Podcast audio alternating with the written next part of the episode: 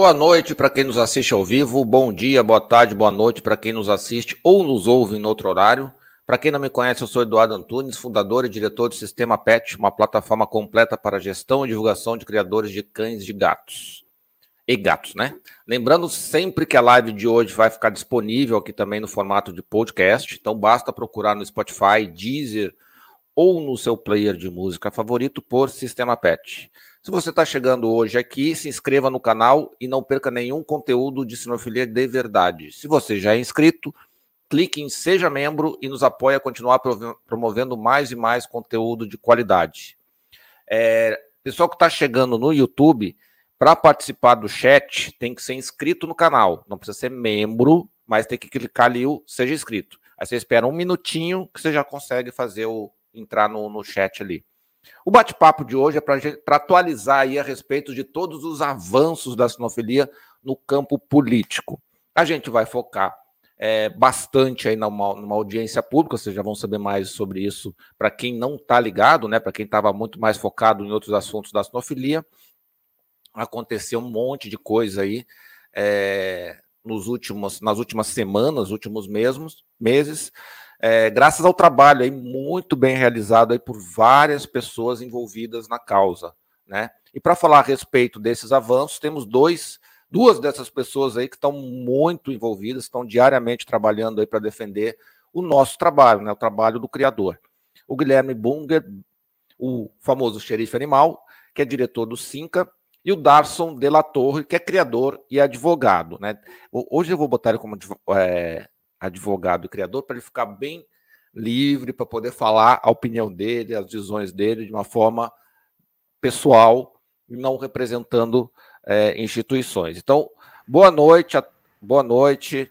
Eu vou passar a palavra para o Gui, depois para o Darson. Boa noite, Guilherme, esteja bem-vindo aqui novamente. Olá, Eduardo, como vai? Boa noite a você, tudo bem?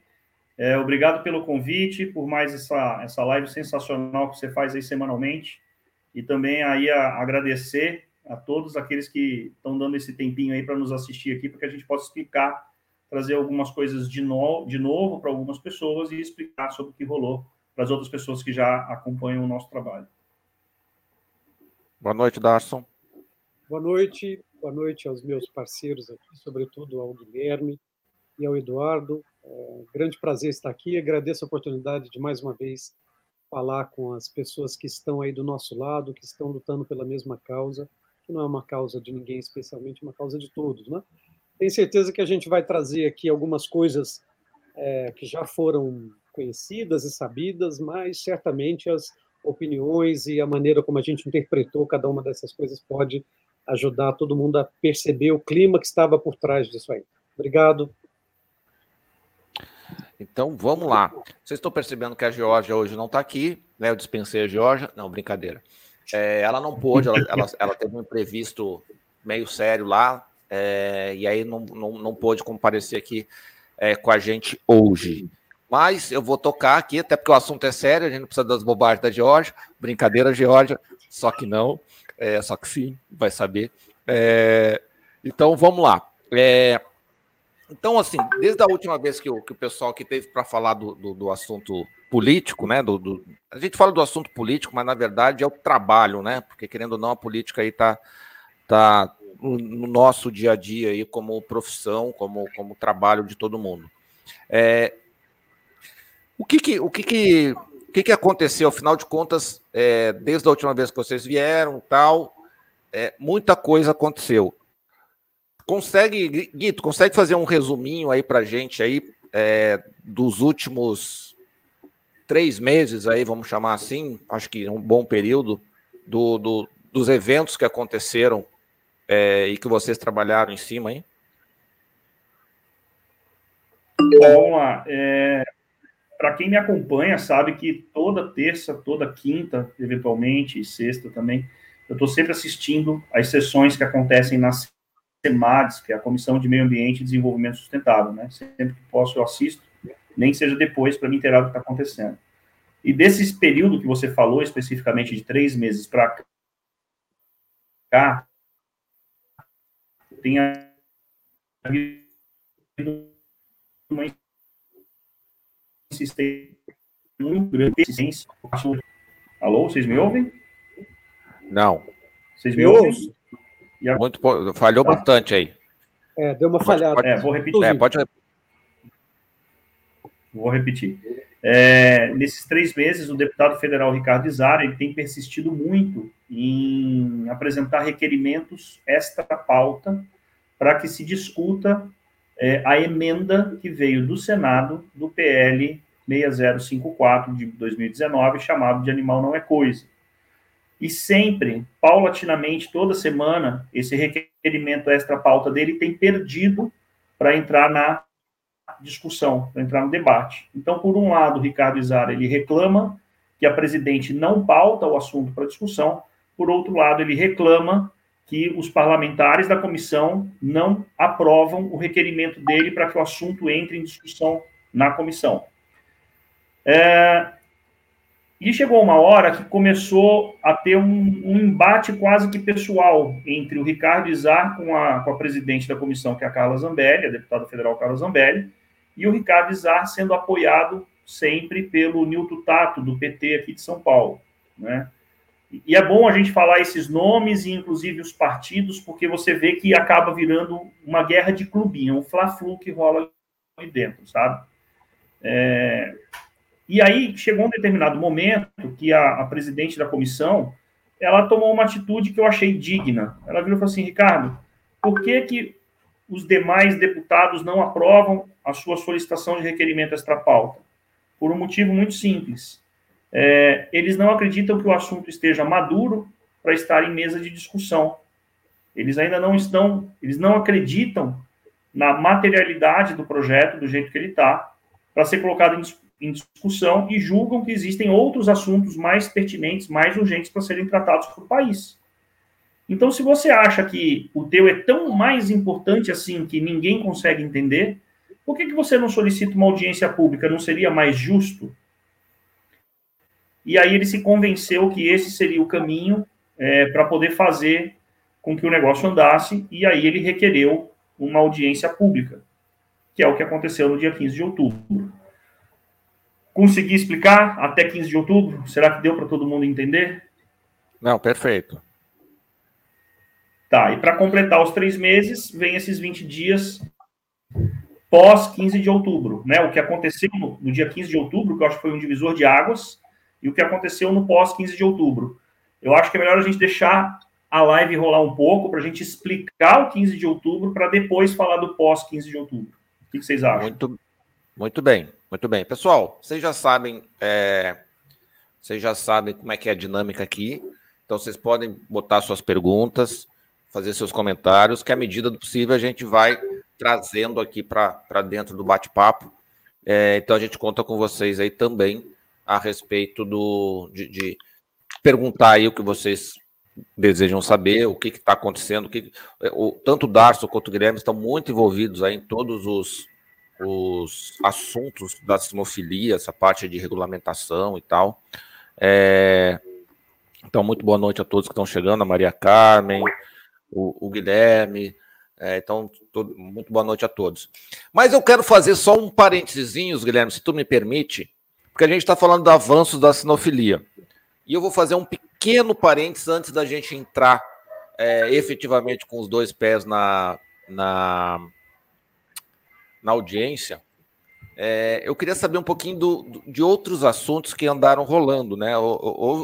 Andei sabendo que houve conversas com um cara que transporta animais, né? De uma maneira aérea, né? Guilherme? Alô? Acho que o Guilherme. Oi, dá para repetir? Falhou para mim aqui a comunicação. Repete a pergunta. Vocês, eu, assim, eu, eu vou. Vocês andaram falando com a Latam também, né? Porque a gente, a gente ah, sim, vamos abrir, vamos, vamos, abrir um parênteses aqui, até esperar o pessoal chegar um pouco mais aí. É, vocês tiveram uma conversa com a Latam né? O, que, o que aconteceu ali com, com relação à Latam? Não sei se o Darcio estava junto também. Não, eu sei, mas não estava junto. O Guilherme vai saber contar que acho que ele estava. Guilherme? É, a gente, a gente esteve com o pessoal da Latam numa, numa primeira conferência para poder explicar algumas coisas e entender outras, né? Primeira coisa, a gente quis entender deles. Eu acho que a Latam está passando por uma, acho não, tenho certeza, né? A Latam está passando por uma grande dor nesse momento, que é a dor de ter tido no, no, na sua prestação de serviço a perda de dois animais, né? Primeiramente foi um Golden Retriever no Rio de Janeiro e, em segundo lugar, foi um American Bully. Uh, o que, que a gente queria entender deles? Né? Primeiro, o momento que eles estavam passando em função dessas duas ocorrências. Isso é a primeira coisa que a gente queria entender. A segunda coisa que a gente queria entender é um pouco a respeito do fluxo operacional do transporte aéreo de carga viva. Né? A terceira coisa, a gente queria entender um pouco melhor da regulamentação que existe. Porque não adianta você chegar lá e falar assim, você tem que fazer isso aqui desse jeito, por mais que esse jeito seja melhor.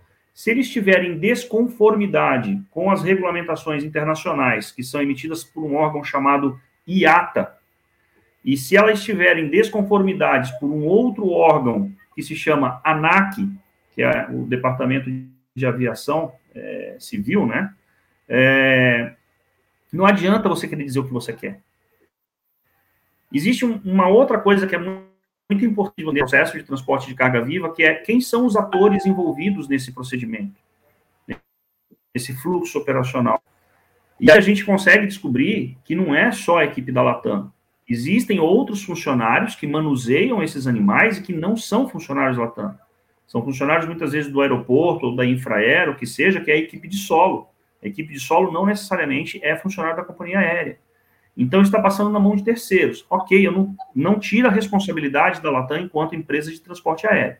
Em nenhum momento, acho que eu, eu não sou advogado, o Darson é. Darson, por favor, se eu estiver falando uma besteira, me corrija se eu estiver enganado. Mas, a partir do momento que você compra o serviço da Latam, ela é responsável de fio a pavio.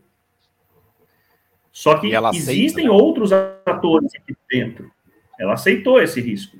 Existem outros atores aqui dentro.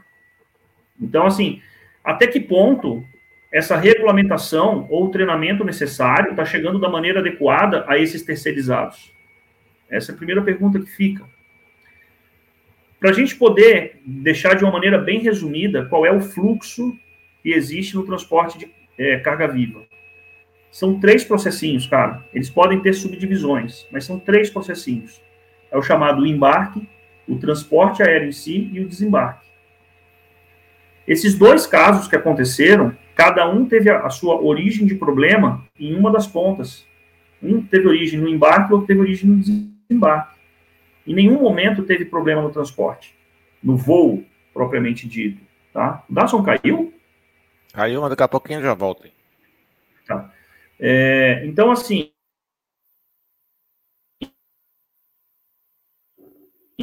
Quando vai. a gente estava consciente do trabalho, o que, que aconteceu em cada caso tal, eles estavam com uma, uma análise, eles próprios estavam com uma análise inicialmente equivocada.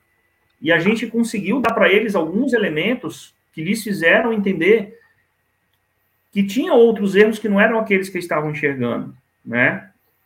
Bom, o resultado de toda essa nossa conversa é que a gente está prestando para eles meio que uma consultoria e compartilhando experiência. Tá? Por quê? Porque junto com a gente tinha uma criadora que ela tem uma larga experiência em, em despacho de animais e em viagem com animais, né? Então, assim, a gente conseguiu entender como que funciona o animal dentro, da, dentro do avião, dentro do aparelho, né? Que chama aparelho. Por exemplo, coisa que pouca gente sabe. Né? Talvez a gente que está tá no meio saiba, tenha mais facilidade em saber, mas só para esclarecer, o meu primeiro emprego foi na Varig, então eu trabalhei em companhia aérea já. Né?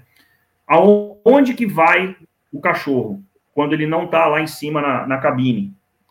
Ele vai num, num, porão, chama porão, que fica embaixo do nariz do avião. Então aqui em cima está o piloto, na cabine do piloto, aqui embaixo é o porão, onde vai a carga viva. Tá? É, esse porão ele é climatizado, ele é pressurizado e ele é escuro.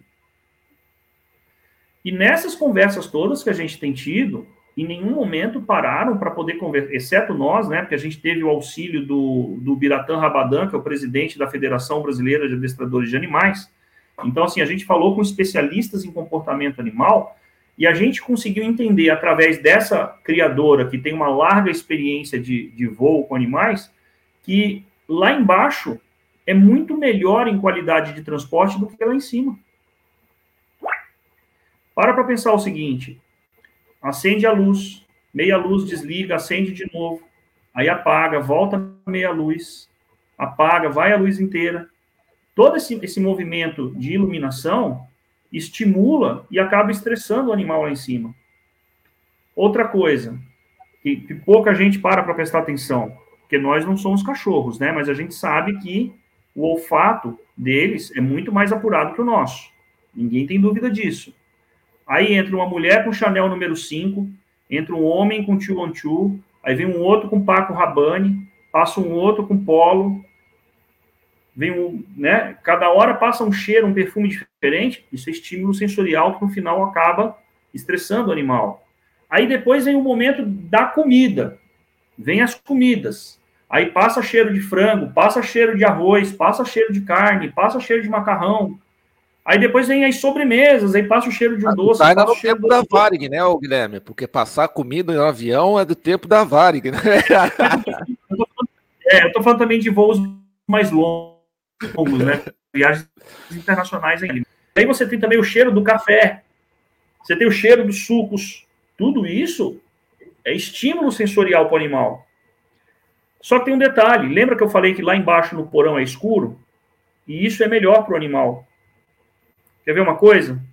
Você dorme no claro ou no escuro? Os cães, nós, quando anoitece, nos incita o sono. Você tem mais sono dirigindo de dia ou de noite? Por quê? Porque a falta de luz nessas espécies, ela provoca uma baixa da frequência cerebral. Ô, Guilherme. Ô, Guilherme. Ô, Guilherme, tá me ouvindo? É, a, minha, a, minha, a minha, tô, tô te. Minha internet oscila muito, ah. cara. Minha internet então, assim, oscila ó, pra caramba. Ainda mais agora que meu filho chegou em casa e vai começar a jogar. É, então diz pra ele lá para jogar Minecraft depois, tá? o, o, Mas assim, a gente já, já entendeu, assim, é um local, é o melhor lugar da aeronave para ele estar, é ali naquele lugar. Mas qual é foi a resposta da Latam? Eles nunca imaginavam ouvir isso, né? Eles ficaram positivamente surpresos, né? Positivamente surpresos, e a gente vai desenvolver para eles um trabalho de consultoria. Essa consultoria ela tem que respeitar os limites das regulamentações atuais, internacionais e nacionais, é, e eles têm que também ter um programa de que possi lhes possibilite ter certeza de que toda essa bagagem de conhecimento chegue também aos terceirizados. Esse é um, é um ponto bastante importante, né? Eu sei que tem muita gente inventando moda de que agora todo voo tem que ter um veterinário dentro. Estão falando tanta besteira que todo voo tem que ter um veterinário dentro, que tem que ter um veterinário em cada aeroporto. Vamos lá, deixa eu te explicar uma coisa. Se tiver que ter um veterinário em cada aeroporto, não pode ser assim, porque depende do tamanho do aeroporto. Se você puser um veterinário no Galeão ou em Guarulhos, não vai ser suficiente, nem em Congonhas. Mas, de repente, se você coloca um veterinário no aeroporto de Arealva, é um excesso. Então, assim, isso é uma grande besteira. Não, o animal não, já e, está chegando com laudo e, veterinário. E é o que eu digo assim, o, veterinário vai olhar, vai dizer, ah, o animal está bem. Aí o cara vai, o, o, o operadorzinho vai deixar o animal no sol lá no, no torrando, vai morrer do mesmo jeito. Não, não o veterinário não é resolveu isso. nada. Resolveu nada. Então, assim, não resolveu nada. o que interessa é você dar o, o, correto treinamento de manejo desses animais durante todo esse fluxo, tanto no embarque, como no transporte aéreo, que é onde vai ter a menor gestão, como no desembarque. Então, assim, esses dois cachorros que morreram, morreu um por causa de problemas no embarque e outro por causa de problemas no desembarque. Aí você fala, mas por que problema no embarque? Porque se a funcionária do balcão tivesse sido devidamente treinada, aquele American Bully não seria embarcado por estar em uma caixa inadequada. E por que, que o problema do Golden foi na equipe de desembarque? Porque o animal saiu dos 21 graus do porão, climatizado, pressurizado, e foi colocado debaixo de um sol de 40 graus e teve que esperar o despacho de todas as malas da, da espaçonave, da aeronave, para poder depois ir para o. Ele, ele entrou em um quadro de hiperventilação, de hipertermia, né? Muito simples. Então, assim, é, para quem corre atrás para estudar e não colocar nenhum tipo de viés ideológico, a coisa tem sentido. E aí você vai falar assim: morreram essas duas vidas. Sim, é um, é um problema, é um risco. Mas o quanto que isso representa, cara? Você sabe quanto? Não, e tem um sabe, detalhe também, né, o, o, o, o, Guilherme? Tem, assim, ó, a, a indústria da aviação, você já, você já trabalhou, você sabe, é, é, uma vida perdida tem um impacto muito grande nos processos, né? Tanto é que eu estava até Sim. comentando aqui um pouquinho antes aqui com uma colaboradora nossa, que tem, tem 20 anos, se lembra do último acidente aéreo brasileiro de, de, de comercial? Estou falando da aviação comercial, não, não aviação geral, essas de, de, essas que aconteceu até hoje, um acidente mais é, comercial. Foi o, foi o abate do avião da Gol, né? Isso já faz em quantos anos, né? Então, assim, a aviação né? comercial, de ponta, ela é uma perda de vida, impacta muito. E eu não acredito que a Latam vai ser diferente é, na revisão dos seus processos para garantir mais é, qualidade de, de transporte para o pessoal. Temos alguns Mas, comentários, temos alguns comentários aqui, só que eu gostaria de ler. Coisinha, só uma coisinha, é muito importante o que você falou, Edu. Desculpa te interromper. Eu estou louco para ver os comentários, que eu estou vendo entrar comentário, mas eu não estou conseguindo ler, que eu estou até sem óculos. Mas é o seguinte: esses, esses dois incidentes não foram os únicos dois incidentes do ano, foram três incidentes ao longo do ano, fatais. E isso representa menos de 0,01%. Então, assim, a gente está atuando em cima da exceção, mas da, da exceção da exceção. Então, assim, quando eu vejo os políticos se aproximarem, que nem teve dois deputados, um estadual e um federal, se aproximando desse caso da forma como chegaram, eu não enxergo isso como cuidado com os animais, eu enxergo isso como oportunismo eleitoral. Porque eles estão fazendo de um caso isolado um cavalo de batalha para querer regulamentar como se a regulamentação não fosse boa. Cara, se a regulamentação não fosse boa, o índice de fatalidade não seria tão insignificante. Eu não estou querendo passar pano, ah, foi uma morte, vamos relevar. Não é isso.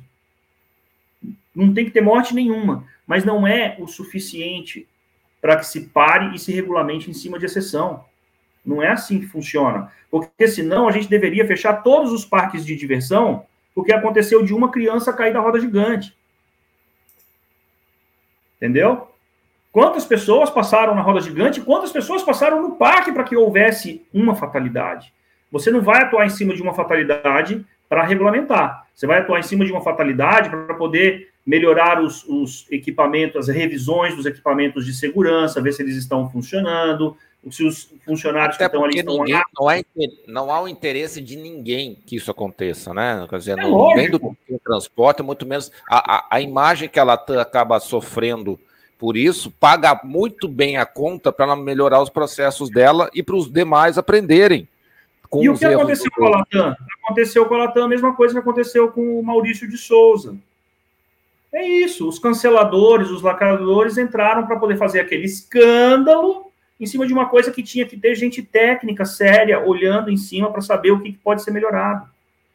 Então vamos lá, vamos, é vamos para os comentários, porque nós temos que voltar para o assunto da, da, da, audiência aí, senão daqui a pouco o, o, o Darson tá. vai me bater também.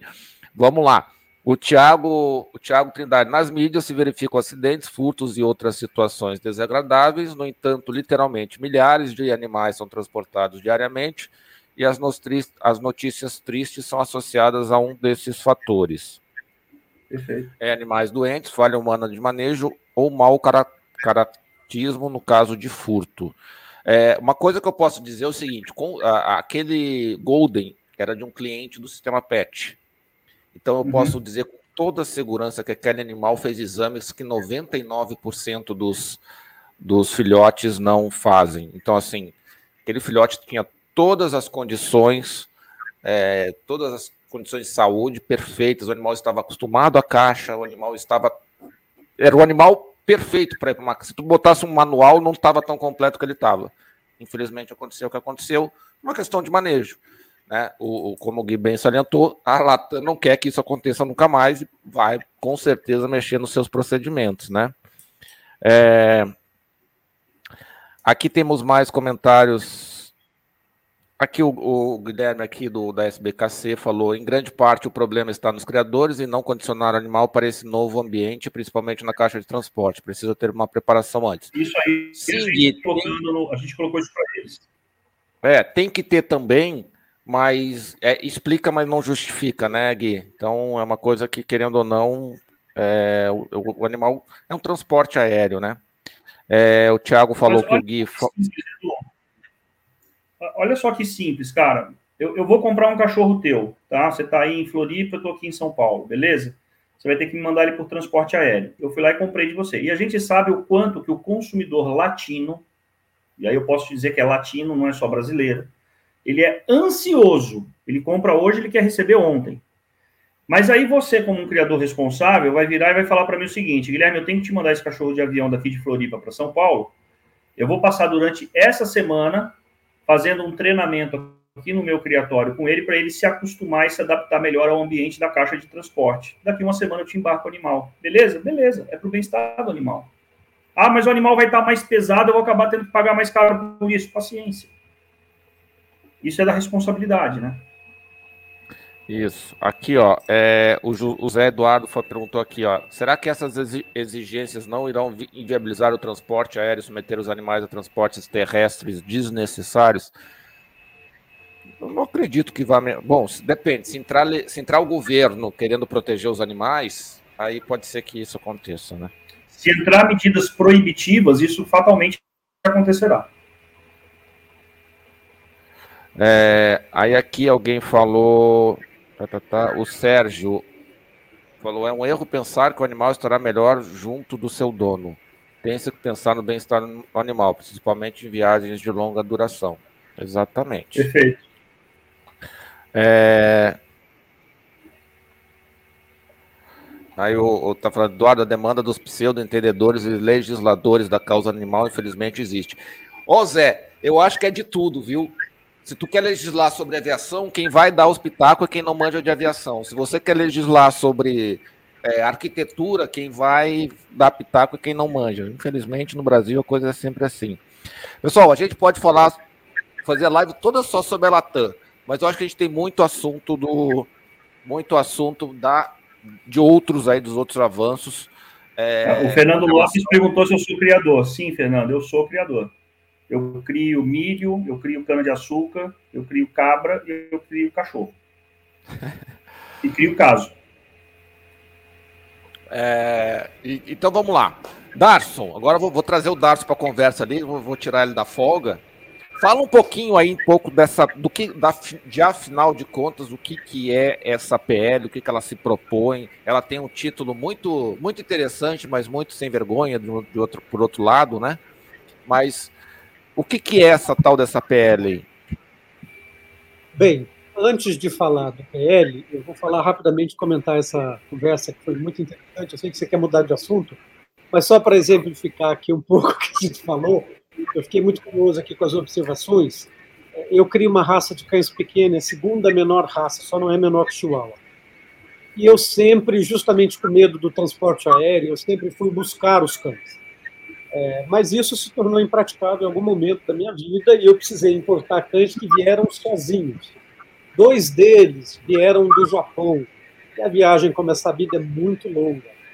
Então, acho que tudo que se falou aqui é mais uma questão efetivamente cultural, menos de regulamentação e mais de treinamento, como o Guilherme bem colocou ali. É preciso criar procedimentos, porque esses cães, por exemplo, vieram, isso eu, me explicaram lá no início, que eu deveria escolher a viagem deles é, passando pela Alemanha, porque não é possível voar do Japão para o Brasil direto, então tem que parar em algum lugar.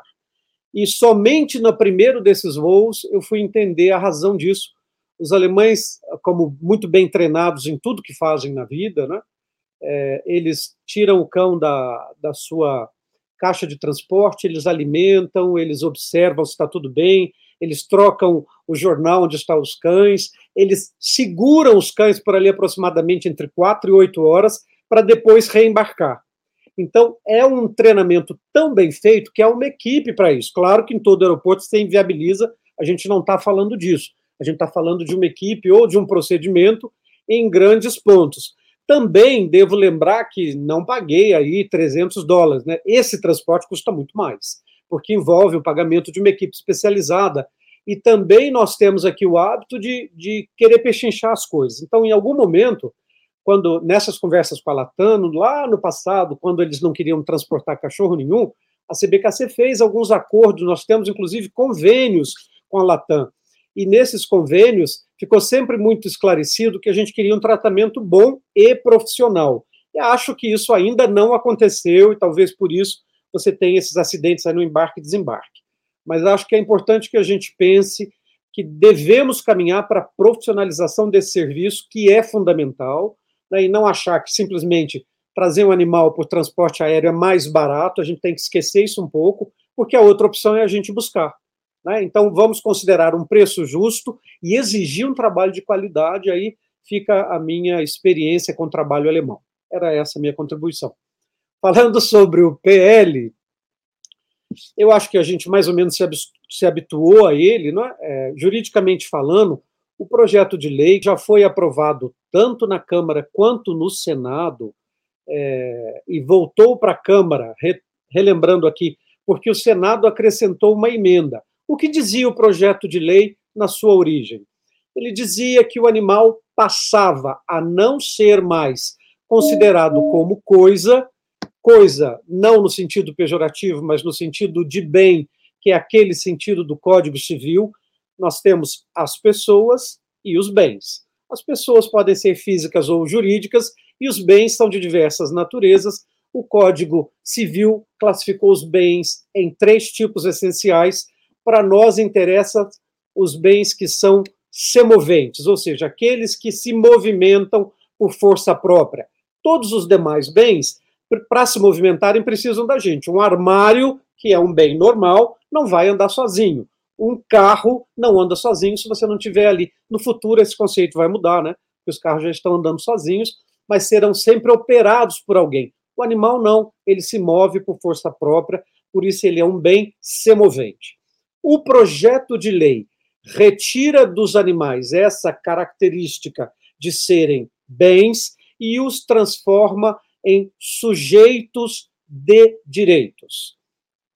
Bom, isso passou na Câmara com forte apelo é, emocional, apelo social, e aí volto ali ao que o Guilherme falou no início, a gente pode ter como panorama sempre isto, parte da sociedade de fato se comove, se preocupa e quer o bem-estar animal.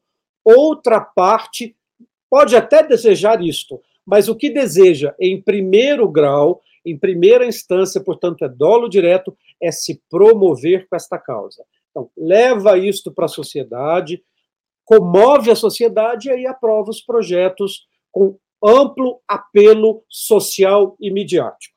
Foi aprovado na Câmara, depois foi aprovado no Senado.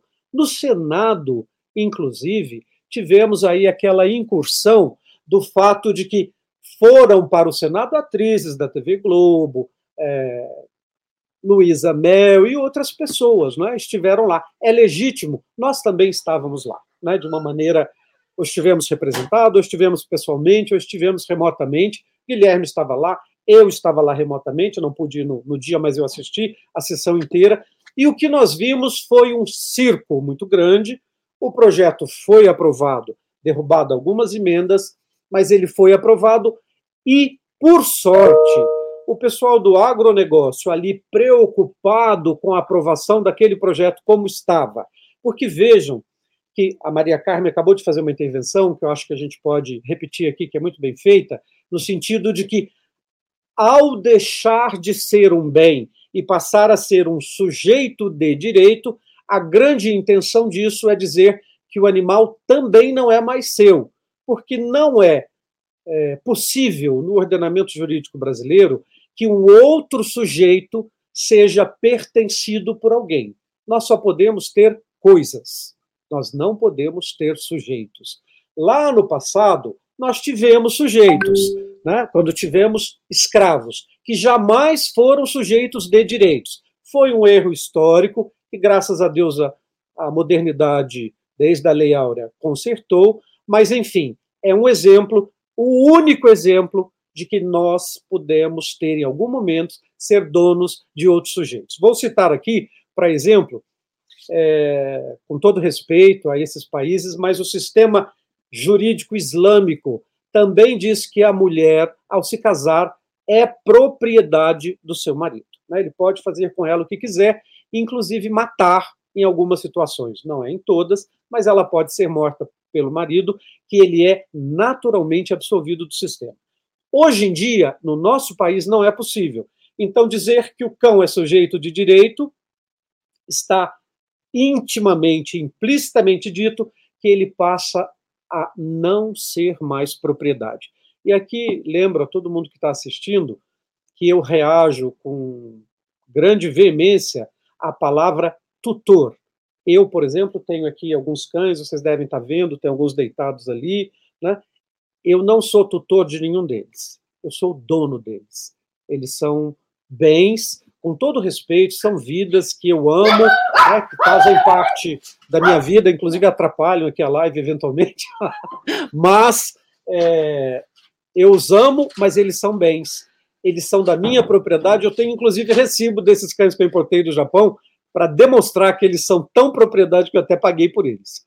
Então, veja que dizer que cães são sujeitos de direito compromete tudo e ah, o pessoal do agronegócio salvou, em parte, ali um pedacinho do projeto de lei e disse que todos os cães, gatos, animais domésticos passavam a ser reconhecidos como sujeitos de direito, exceto os animais de produção, porcos, galinhas, bois, cabras, né, e outros, imagino que aí entram peixes também, alguns outros que são animais de produção, porque são comestíveis, nós nos alimentamos dele e, além disso, tem leite, tem todos os subprodutos desse animal. Tem toda a indústria é, feita em cima desse animal que é de produção. Também os animais que eram usados para pesquisa científica, eles também não seriam sujeitos de direitos, e aqueles utilizados por força das crenças religiosas. Então, estabeleceu-se aí uma exclusão de três tipos de animais e isso voltou para a Câmara. Lembrando, voltou aprovado o principal. Aquilo que o Guilherme disse no início, que o deputado Ricardo Izar tem pedido insistentemente que o projeto seja recolocado para votação, porque desta votação só depende a aprovação ou não da emenda. O projeto em si está aprovado. E ele tem razão. O projeto foi aprovado. O que está pendente de aprovação é só a emenda, é a exclusão dos animais do agronegócio, da pesquisa científica e os usados em rituais religiosos. Todo o resto vai passar a ser reconhecido como animal, animal sujeito de direito. Bom, não preciso explicar aqui que o impacto disso na nossa vida será total, enorme e imenso. E a deputada Carla Zambelli tem sido uma grande aliada, o deputado Paulo Benson também tem sido um grande aliado, no sentido de demonstrar, primeiro, que nada disso foi corretamente discutido com a sociedade. Primeiro, porque foi feito via comoção popular. Um projeto de lei, observe, lei é aquela coisa que obriga todos nós ao seu cumprimento. Então, impõe à sociedade um ônus muito grande. Isso vai mudar a maneira como nós nos relacionamos com os nossos animais.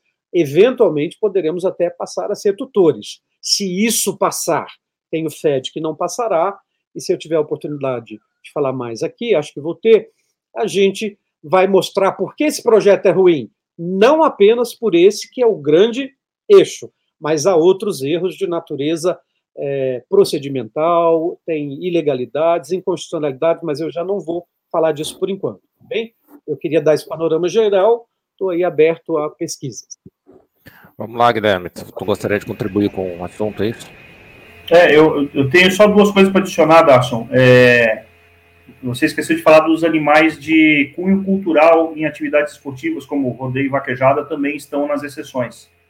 E, e além, e você também, só para complementar o que você falou, que é tanta gente né, que a gente acaba conhecendo, além da Carla Zambelli e do Paulo Benson, a gente tem que incluir também o deputado Nelson Barbudo, outro grande guerreiro grande guerreiro que está tá defendendo isso daí. Ele falou com a gente né? durante lá a audiência, ele esteve pessoalmente, ele fez, é, inclusive, uma defesa muito interessante quando as pessoas muito. ali da live queriam conduzir os deputados, ele lembrou que deputados são eles, né? que são eles que têm o poder decisório e que eles têm os votos e a responsabilidade de representação. Então, eu esqueci aqui injustamente, muito boa lembrança.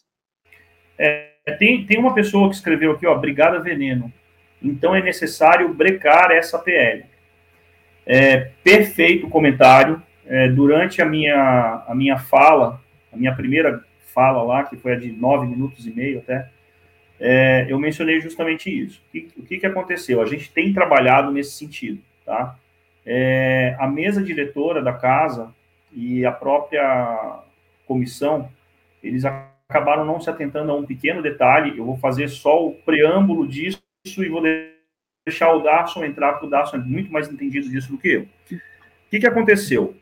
Vocês entenderem. Quando o projeto nasceu lá atrás, em 2013, há oito anos atrás, o projeto ele entrou com o seguinte discurso: que o animal ele deixaria de ser um bem semovente no Código Civil e ele passaria a ser considerado um sujeito de direitos despersonificados. Essa figura no direito, no mundo inteiro, no universo inteiro, não existe. Não existe direito despersonificado. O direito ele é feito de pessoas para pessoas e por pessoas, tá? Então sempre no direito ele é personificado sim. É para as pessoas que ele é feito. Então não existe sujeito de direito despersonificado. Isso é um erro técnico, e, e, eles quiseram dizer que, além de técnico, seria só meramente gramatical.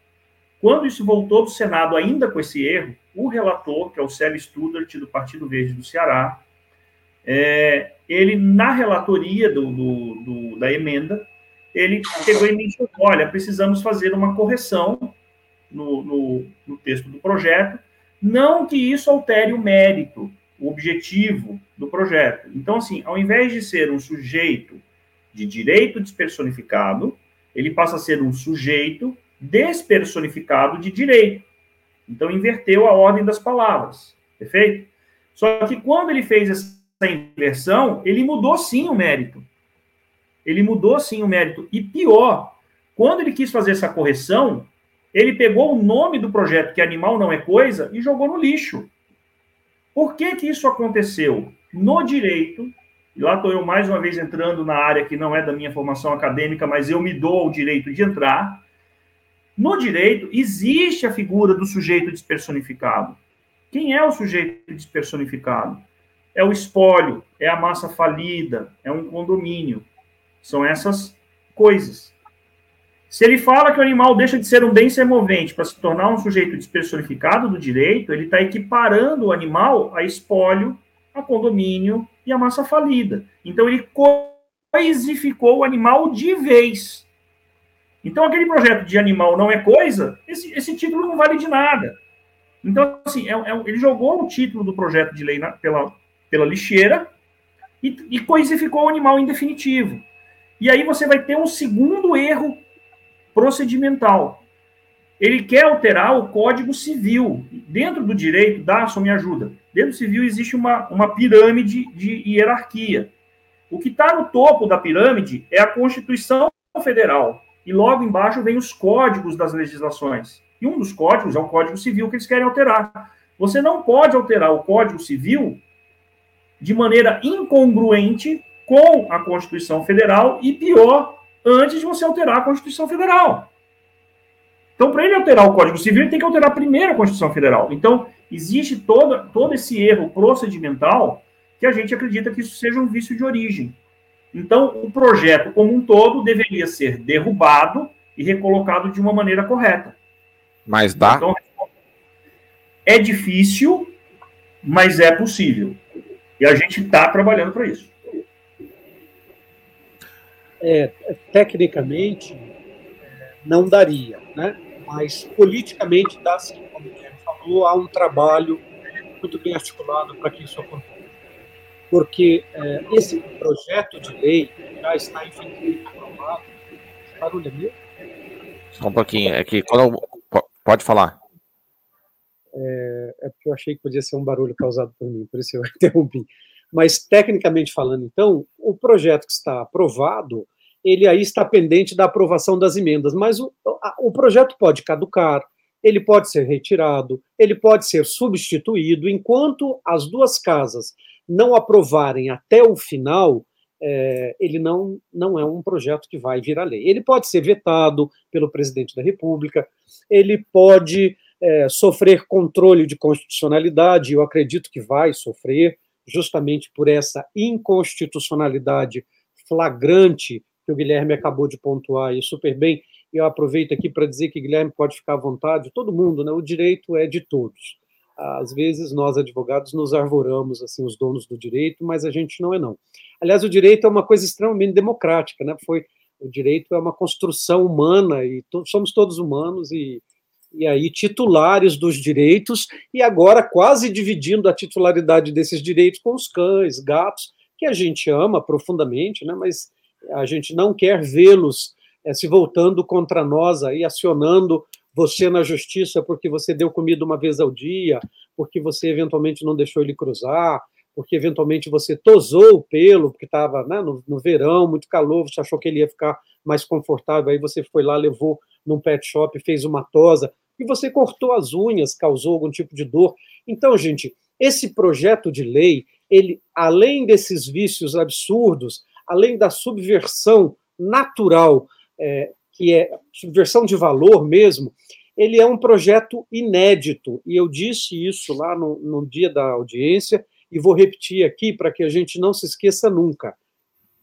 Eu fiz uma pesquisa muito grande antes de falar nessa audiência, e descobri, um pouco aterrorizado, que nenhum, absolutamente nenhum país do mundo transformou o animal em sujeito de direitos. No direito brasileiro, é um pouco pior, porque eu tenho ouvido os defensores, aí da, supostos defensores da causa animal, dizerem que eles são detentores de direitos, sobretudo os direitos fundamentais. Onde eles querem chegar com isso? Direito fundamental à vida, que é o principal, todos temos. Esse é o argumento que será usado lá à frente para acabar com a emenda que o Senado colocou e a Câmara eventualmente poderia aprovar. Quer dizer, porque o critério de que parte este projeto é de que o animal é senciente.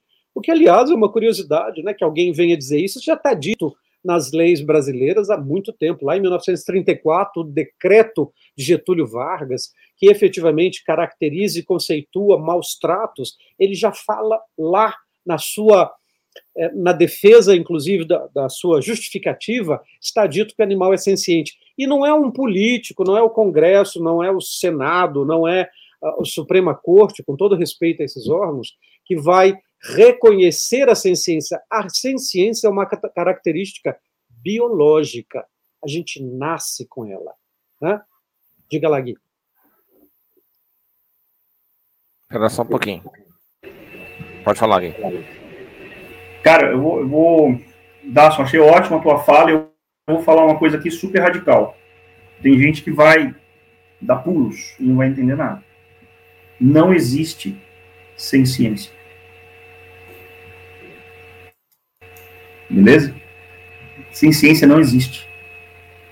Pode falar, Daço. É, o, o, que existe, o que existe são é, sensibilidade, é, sentimento, é, sensações, é, consciência.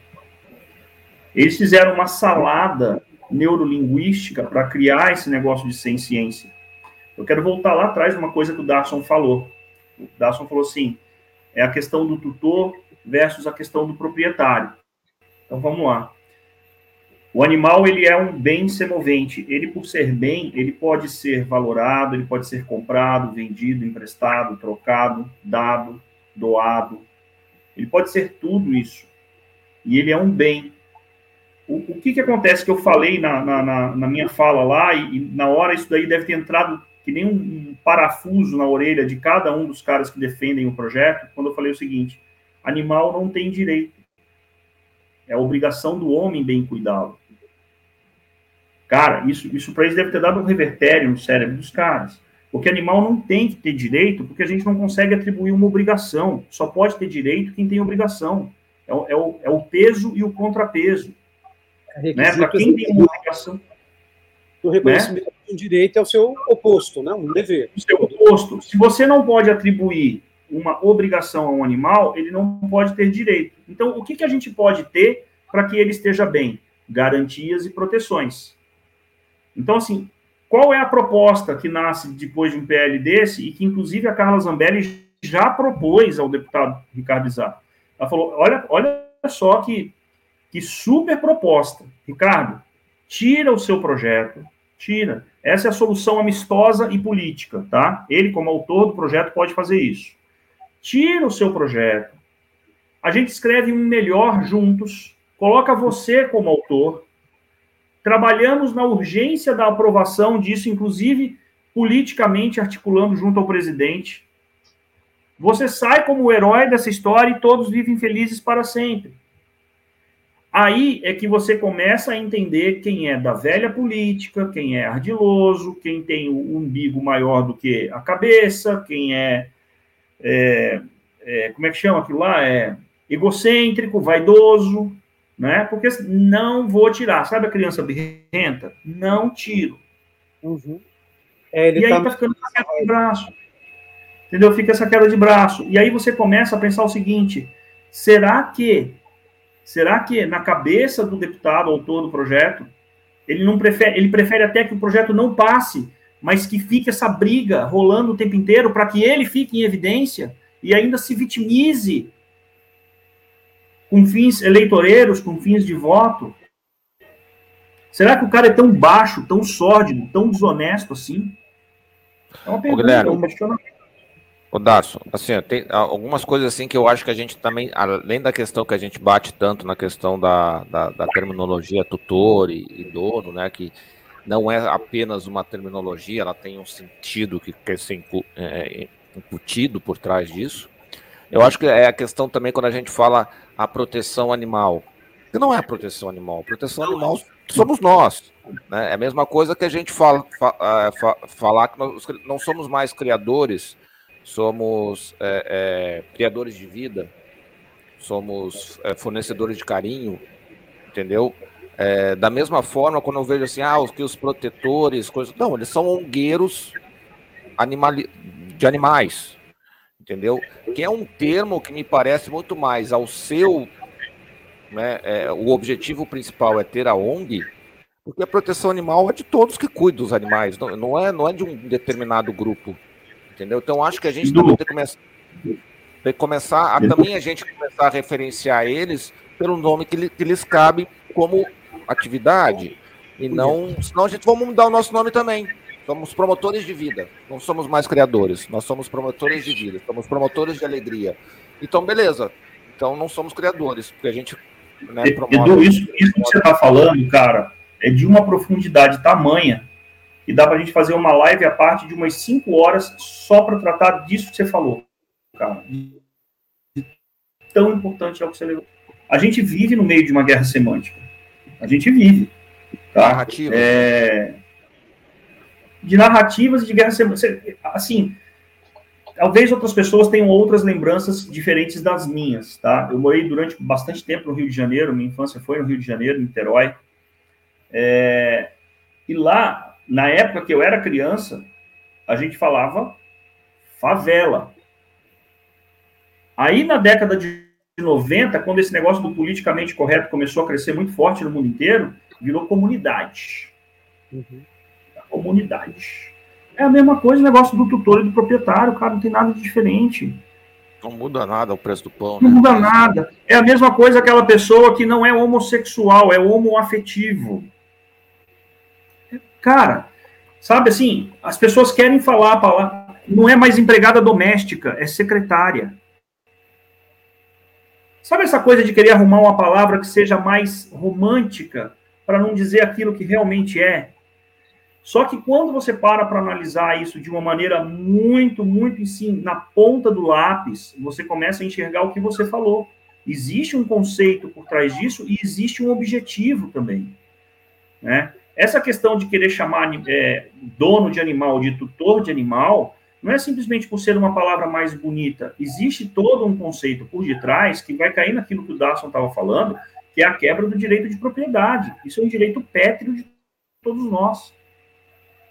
Se você quebra o teu direito de propriedade, cara, olha, todos vocês que estão nos assistindo, que você acha que esse PL não vai dar em nada, se esse PL passa, uma das decorrências dele vai ser justamente a questão deles virarem e falar assim: seus cães não são mais seus, igual a doutora Maria Carmen Gouveia falou. Seus cães não são mais seus. Você não é mais dono do seu cão. Você não pode mais exercer a plenitude do seu direito sobre ele. Entendeu? Então, assim, cara, isso, isso é muito grande. Eu queria, queria emendar um comentário aqui ao que os dois falaram. É, o Guilherme usou um termo que eu gosto muito, né, que é uma guerra semântica, uma guerra de narrativas. E a semântica é uma, uma ciência bem justinha, né? Quer dizer, a palavra tem um significado e aí você não pode surtar, expandir e pirar. Mas acho que também caberia muito bem aqui é, a observação de que essa guerra de semântica, essa guerra semântica, está sendo muito bem orquestrada aí por uma guerra de narrativas motivada por uma estratégia também muito bem articulada. O uso do termo tutor, a, a tutoria em direito tem um significado, né? Você é tutor em determinadas situações, mas em nenhuma delas você é foi ou poderá ser proprietário, obviamente, de quem você tutela. Até porque o tutor é tutor de pessoa. Então, quando a gente aceita isso, você já está elevando o animal à pessoa. Não falta mais nada. Quando a gente aceita isso, eu, pô, eu sou o tutor, eu não posso ser tutor da vaca, tutor. Não, ele é uma pessoa. Porque um animal, portanto, um bem, ele tem um proprietário, que o Guilherme já descreveu aqui quais são é, os poderes do dono, usar, gozar, vender, usufruir e outras coisas. O Código Civil traz essas categorizações.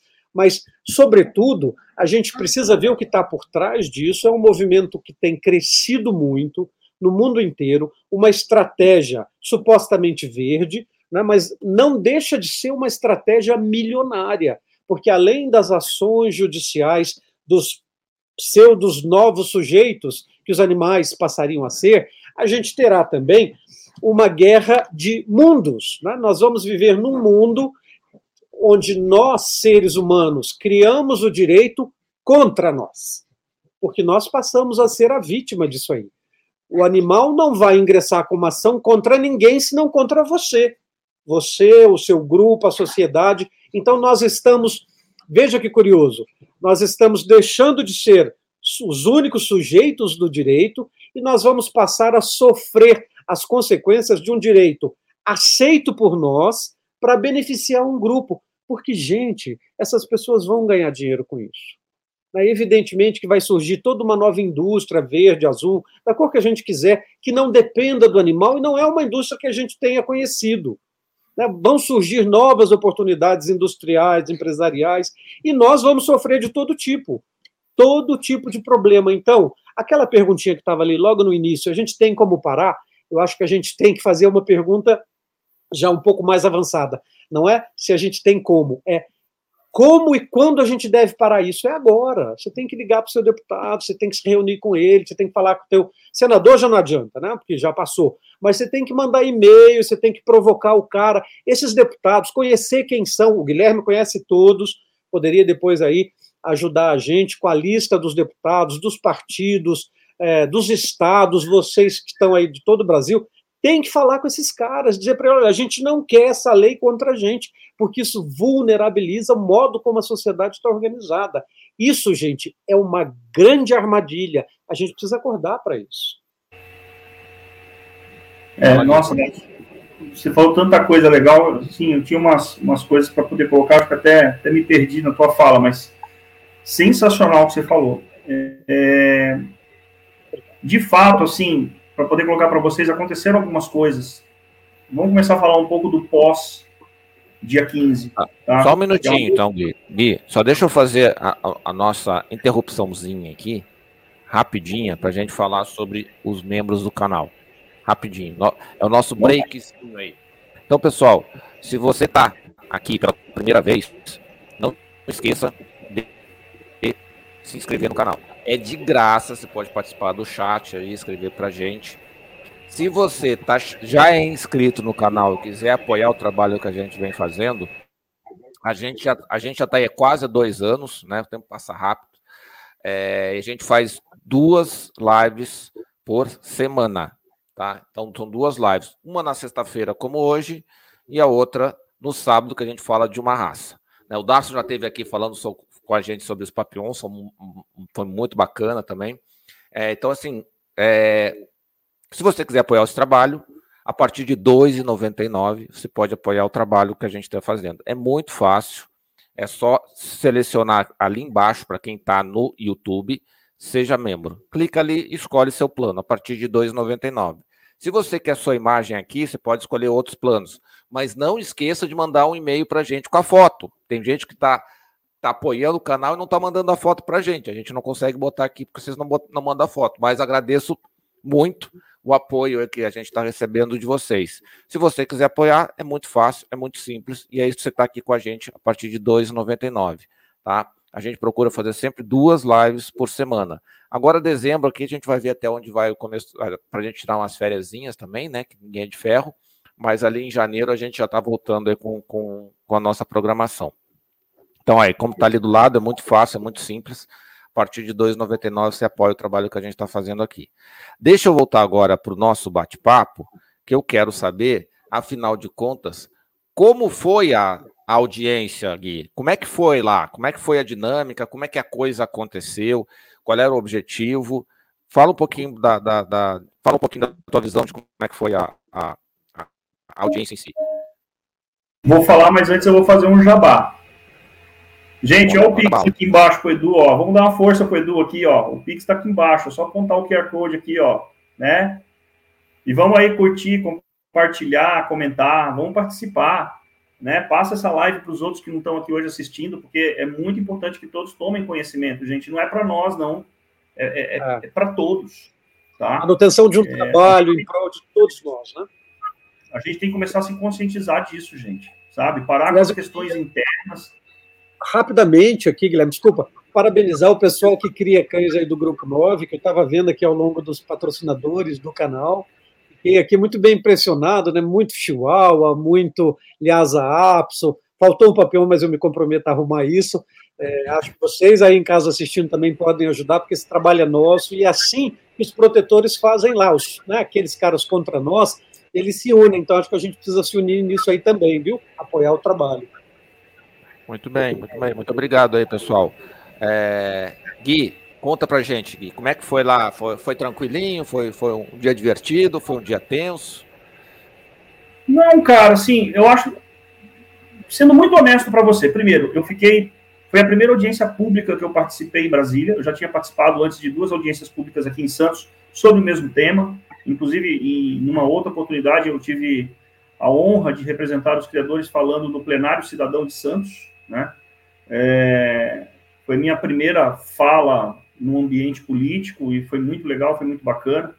Eu senti que todas as pessoas que estavam ali do nosso lado, eu faço questão de nomeá-las, né, se puder permitir, se minha memória não falhar, dá me ajuda.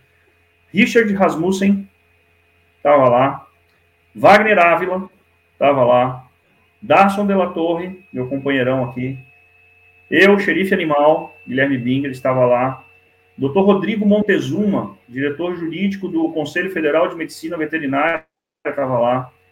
O Fábio, presidente da CBKC, estava lá. Doutora Rúbia Baja, criadora de gatos, lá do Paraná, também estava lá. O Biratã Rabadan, é, da Federação Brasileira de Adestradores de Animais, estava lá. Eu acho que esquecendo de alguém? Não. Deu oi? Deu oi. É isso aí.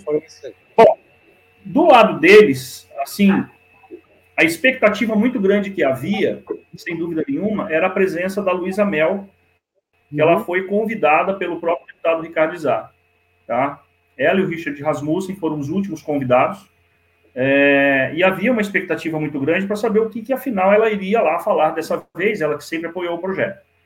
Quando a, a sessão começou, a comissão, a audiência começou, a deputada Carla Zambelli informou que ela não participaria sequer de maneira remota, alegando para isso problemas pessoais em função da separação dela com o marido dela.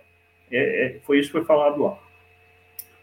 É, havia lá do lado deles o presidente dos direitos animais da OAB do Rio de Janeiro, tinha lá uma veterinária, tinha lá um biólogo, tinha uma representante do Ministério Público, eu não sei como é que pode ser isso, né? Ou seja, ela estava representando o Ministério Público inteiro, tenho minhas dúvidas, mas era uma pessoa do Ministério Público de Minas Gerais, é, e tinha lá um juiz federal. Tinha mais alguém? Não. Não estou lembrando. Não. Aí depois no final lá apareceu lá um, um fiscal do Ibama lá para falar a groselha. É, e aí, o que, que aconteceu? O que eu sentia que foi um evento muito bem organizado. Eu fiquei realmente, é, assim, positivamente satisfeito com a organização do evento, com a educação das pessoas. Eu, quando eu estou falando das pessoas, eu estou falando do pessoal de apoio, tá? É, o pessoal do regimento interno, o pessoal que subia as mídias, o pessoal da filmagem, o pessoal da Copa, que ia lá toda hora servir água, café para gente. Eu acho que lembrar dessas pessoas é muito importante, porque elas fazem parte do show, sim, muitas vezes estando só na coxia, né? Então, é, é, eu, eu fiquei muito satisfeito de ver a organização. Do nosso lado, nosso time, a gente se conversou ao longo das últimas duas semanas antes do evento, ou seja, desde o início de outubro a gente vinha se conversando. Eu senti, cara, que estava todo mundo. Guilherme. Então, Guilherme. Ela volta, ela cai, mas volta. É, tu, assim, ó, tu vai ter que resumir, porque senão tu vai ficar uma, uma hora, vai, volta, vai, volta, vai, volta. Então, quando tá bem, toca ali pau. Tá. Então, assim, é, a gente estava muito sabedor, cada um do seu quadrado, e a gente conseguiu falar coisas diferentes que se completavam. Então, estava muito coeso. O que, que eu senti do lado deles? A minha percepção, a minha visão do lado deles. Eles estão há oito anos falando sozinhos, falando uhum. entre eles. Eles nunca tiveram um contraponto. E aí, por exemplo, o que eu inclusive utilizei no meu Instagram para poder transmitir a minha percepção foi o seguinte: eles esperavam que ia chegar ali um bando de escoteiro mirim, e de repente chegou a SWAT com, com tudo. Muito bem treinada, né? Chegaram ali a, as Forças Armadas com, com todos os tomahawks que você pode imaginar, e eles tomaram um vareio. Um vareio, né? Por que, que o, o presidente da OAB dos Direitos dos Animais do Rio de Janeiro, cara, ele teve uma atitude tão, assim, na minha opinião, ridícula, mas ridícula. No meio de uma audiência pública, ele vira para o presidente da comissão e fala: Ó, vamos fazer o seguinte: o evento aqui está muito legal, está muito bacana, mas eu gostaria de convidar a senhora para ter um bate-papo só entre nós, a senhora e nós aqui da OAB, da Comissão de Direitos dos Animais, porque aí a senhora vai entender o que tem que acontecer. E aí a Carla Zambelli respondeu à altura. Eu acho que quem não entendeu aqui é o senhor. O lugar de se fazer entender é aqui, numa audiência pública na frente de todo mundo. Se o senhor não tem preparo para isso, paciência, eu chamo o próximo, o próximo a, a, falar.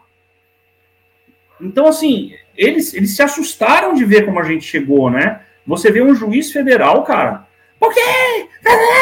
Gritando, cara, atacando a doutora Rúbia, sabe assim, se destemperou de uma maneira bizarra. Bizarra. A, a, a, moça lá do Ministério Público lá foi lá e blefou, tomou uma invertida do deputado Nelson Barbudo, sofreu um exposed por parte do deputado. Né? A, o biólogo não falou nada com nada. Falou porra nenhuma, como sempre. Nunca fala nada com nada, só quer cagar regra. Né? Falando português bem claro. A veterinária, coitada, é outra que se perdeu em tudo que falou e ficou nervosa, se destemperou, começou a levantar o tom de voz. Então, assim, eles não esperavam o trator que passou ali, cara. Na boa. Eles, eles não, não conseguiram nem anotar a placa do trator. Essa foi a minha visão. Não sei se o Darson concorda, discorda, pensa diferente, mas enfim. Foi assim, a leitura que eu fiz foi essa. Concordo integralmente, acho que foi isso mesmo. E eles demonstraram muito estarem muito incomodados com uma, efetivamente, uma discussão, né? Que sempre, como o Guilherme falou, eles falaram sozinhos, falaram para si mesmos e aí comoviam a sociedade porque não havia uma reação. Então, acho que essa foi a primeira vez em que foram confrontados, sobretudo publicamente, e que a gente também, ao falar, todos nós fomos respeitosos, e o Guilherme já lembrou aí que o juiz foi desrespeitoso, né? a promotora também foi irônica em alguns momentos, como o biólogo foi, que, aliás, é um comportamento mais ou menos constante deles nas falas.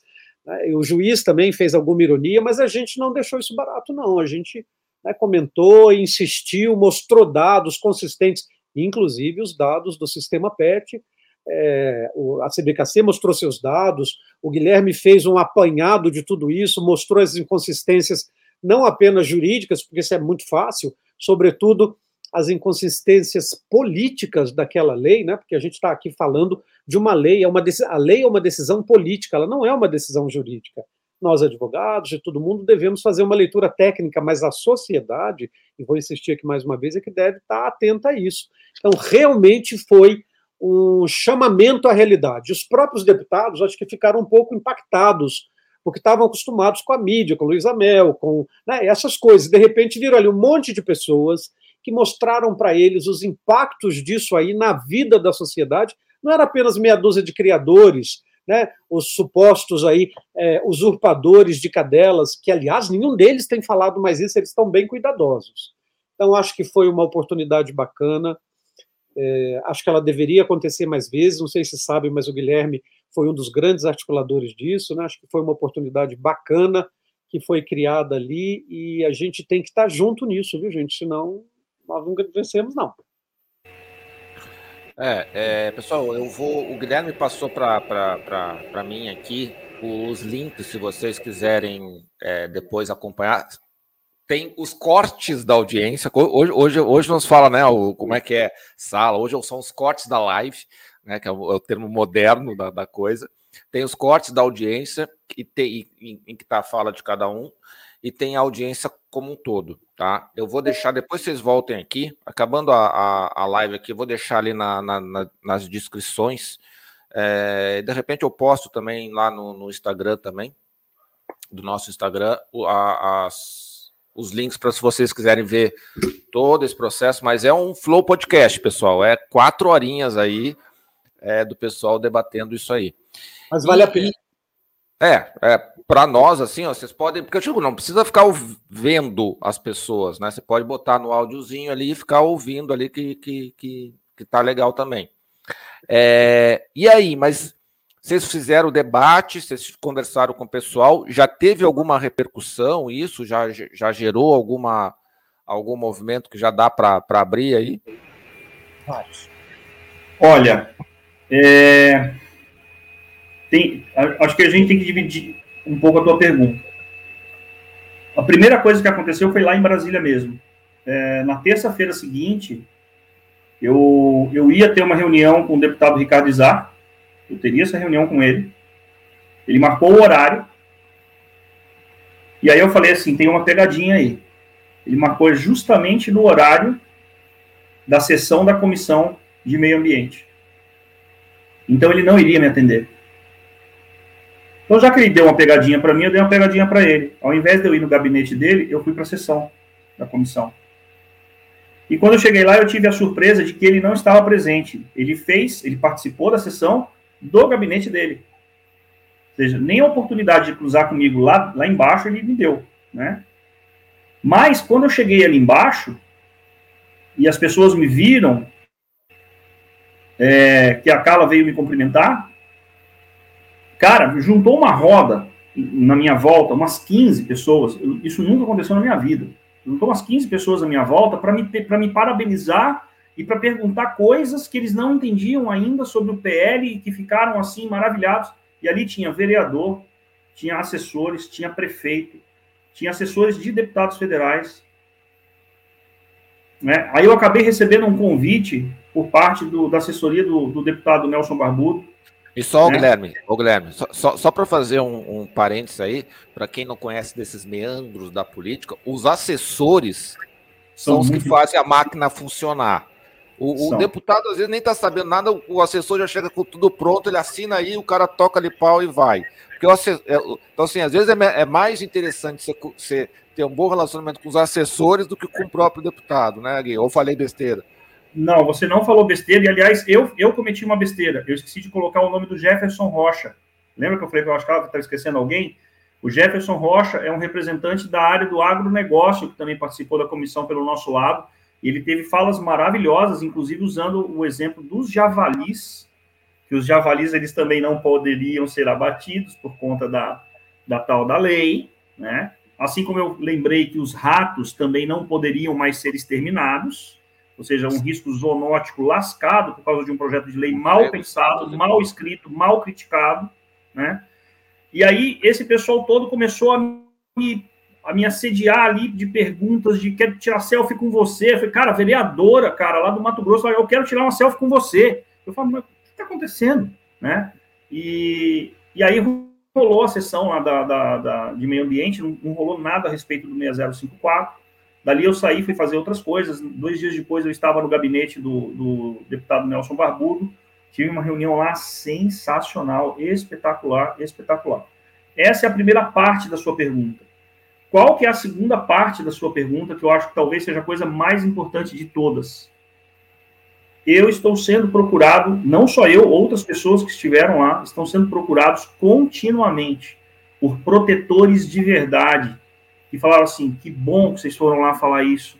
Nós estamos podendo sair da sombra, né? Porque nós somos sufocados por esse pessoal da proteção animal para não fazer o nosso trabalho do jeito que a gente quer, para não falar as coisas que a gente sabe. E a gente está sabendo de cada história cabulosa, né? Infelizmente eu não posso é, falar nada aqui ainda, não posso dar nenhum spoiler nem nada. Mas cara, são coisas surreais, é surreal. Mas o legal é que esse pessoal tá saindo da sombra, sabe? É, enfim, eu acho que de mais importante pós é, audiência pública, eu acho que, que isso é o que está acontecendo. Darson, é, a, tua, a, tua, visão aí com relação ao pós-audiência, o que, que você já viu que facilitou? Eu acho que tem esse aspecto que o Guilherme está colocando para nós, que é um aspecto muito relevante, mas existe, no, no primeiro momento, algo que eu gostaria de destacar, que foi é, uma, não diria um retrocesso, mas pelo menos um silenciamento de todo aquele movimento que vinha sendo muito hostil né? O movimento vinha se insurgindo muito contra a gente, fazendo, fazendo acusações equivocadas, erradas, mentirosas.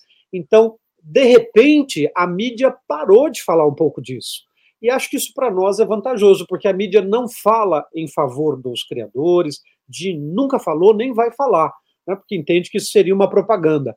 Mas o fato de ter retrocedido e não falar mais contra a gente, eu acho que é o primeiro impacto mais perceptível. O segundo impacto, além do convite que o Guilherme está falando, que alguns de nós recebemos para colaborar com algumas coisas, é, tem também um pouco mais de seriedade. Acho que ali, até por parte desses assessores que vinham entendendo a coisa como é, uma comoção social, midiática, mas mesmo assim era um anseio da sociedade, essas pessoas refletiram e perceberam que o universo de quem vai ser atingido é, de fato, muito mais representativo para o Brasil enquanto sociedade do que aquela meia dúzia ali de protetores que vivem nas mídias e nos canais, nas redes sociais, etc. Então, eu acho que houve, de fato, um choque. Né? As pessoas falam, peraí, mas a gente não estava preparado para isso. Né? A gente não sabia disso. Nós não sabíamos que íamos impactar a vida de quase 4 milhões de pessoas, famílias que trabalham e vivem disso nós não sabíamos que o criador é um criador que já respeita protocolos, a gente está aqui falando, nós não sabíamos que o Brasil era o único país do mundo que tenta elevar os cães, porque também a proteção sempre disse que o Brasil é, estava em sintonia com o mundo. Aliás, eu usei essa palavra lá na minha audiência e disse que não se tratava de sintonia, era uma dessintonia. É exatamente o contrário, porque ninguém no mundo fez isso, só nós. Então, eu acredito que as pessoas técnica e politicamente envolvidas na aprovação disso, aquelas que ainda não estavam completamente absorvidas pelo discurso emocional, elas pararam para refletir e estão hoje pensando na responsabilidade que pesa sobre elas. Esses deputados que têm procurado o Guilherme e algumas outras pessoas ali, eventualmente do nosso grupo, eles estão interessados em saber qual é de fato o impacto positivo e, sobretudo, negativo, porque ninguém nunca falou isso, né, Guilherme? Só vão lá dizer: ah, vai ser bom, o cachorrinho que é preso lá no Carrefour não vai mais ficar preso, o, o gato que foi arrastado na rua não vai mais.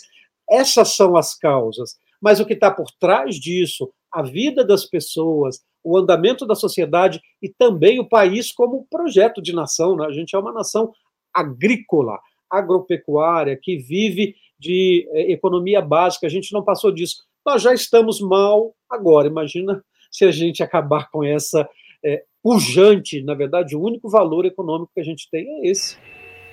Não, não é nem só questão de ser agrícola, né? A gente é uma potência pet, né, Darson? É, a, a gente do... é, é, é, o segundo ou terceiro maior, maior mercado pet do mundo e é um mercado que eu posso, posso dizer que eu vivo nele como, como eu sou, eu, eu, eu vivo dele como para pagar minhas contas, né? É, então não, não, não e, e, os meus clientes também vivem dele. Né? Então, embora a gente tenha muitos criadores, a gente tem muitos hotéis, é, creches e, e banhitosas e veterinários que eu, eu, não imagino um banhitosa vivendo sem um cachorro de raça. Pois né? é. Eu, eu, não consigo imaginar um banhitosa sem um, sem um shih tzu, sem um maltês, sem um York, né? Quer dizer, essa galera aí, no mínimo, vamos botar que todo mundo seja cão, cão sem raça definida. Até onde eu sei, a maior parte dos cães sem raça definida tem pelo liso. Então uhum. não vou gastar, não vou gastar 50 minutos para dar um banho, eu vou gastar cinco quando o cara manda, quando não dá o banho em casa porque o pelo é baixinho, né? Então uhum. olha a quantidade de desemprego que a gente gera com uma, com uma falta de animais de raça. E outro discurso, você estava falando da questão do discurso, eu vejo assim que ah, o Dog Hero disse que o, o, a paixão do brasileiro é o cão sem raça definida, né? Porque, sei lá, 20% dos cães, do, do, da, da, raça dos cães é sem raça definida. Ok, isso quer dizer que 80% é, é cão de, de, raça, né? E dentro, do, dentro do, do, do cão sem raça definida, você pode fazer praticamente toda aquela subdivisão que você faz do, do, cão de raça. Quer dizer, é o cão grande, é o cão pequeno, é o cão baixo, é o cão compridinho. Quer dizer, você tem dentro do cão de raça, você quase que classifica todo mundo com uma só um, ou em grupinhos. Então, na verdade, isso é uma falácia em é que eu tirei uns dados dizendo, não, o, o, brasileiro gosta de cão de raça. Uhum. Tanto é que não teríamos tanto, nós não temos problema basicamente de abandono Esse de cão de raça. Ele é abandonado, mas é Pode Esse falar. que você falou e comprova isso, 80% cão de raça, então quer dizer, a gente não precisava nem passar para uma análise mais aprofundada. Esse número fala por si. Guilherme, desculpa. Ah, vamos colocar o dedo na ferida. Pega esses abrigos aí, quando eles têm animal sem raça definida, olha como que eles sofrem para poder doar, doar algum. Coloca cachorro com raça pura lá dentro, faz assim, ó, vai embora. Então isso prova o que o Edu falou. O brasileiro ele prefere o cão com raça definida, sim. O racha. É, isso aí é balela dessa gente, cara. Agora tem, tem também um terceiro efeito, Edu, e, e, assim, eu não posso me exibir de falar isso, que eu tô vendo algumas pessoas cobrando aí, né, como o Sérgio, o Wilson, o próprio Zé Eduardo. Teve um terceiro efeito pós-audiência pública, tá? Eu não posso me eximir de falar isso, eu não posso ferir a expectativa das pessoas. Sim, eu tenho sido convidado para participar do pleito ano que vem. Eu ainda estou pensativo, estou ainda muito é, refletindo muito a respeito dessa possibilidade. É, tenho conversado com alguns amigos, é, é sim possível, e eu acho que a maturidade do criador hoje tem que passar por isso. Porque enquanto a gente fica com melindres e pudores de colocar gente nossa lá dentro, eles já tem gente lá dentro, estão colocando mais. Né? Eu vi um post semana passada da Alexia Deschamps, do Rio de Janeiro, dizendo que quer concorrer para federal. A gente sabe que tem o delegado lá de Curitiba que está com esse, com esse desejo também. A gente sabe que tem o delegado aqui de São Paulo que está com esse desejo também. Então a gente vai ficar com melindres, dedos e pudores até quando? Para colocar gente nossa lá dentro. Não estou dizendo que tem que ser eu, não. Eu ainda estou bastante pensativo quanto a isso. Ô, Guilherme, é, isso é uma coisa importante, assim, porque para quem nos ouve, Né? Às vezes a gente fica, ah, mas o fulano, o Beltrano, não sei o que, que é isso, que é aquilo, que é aquilo outro.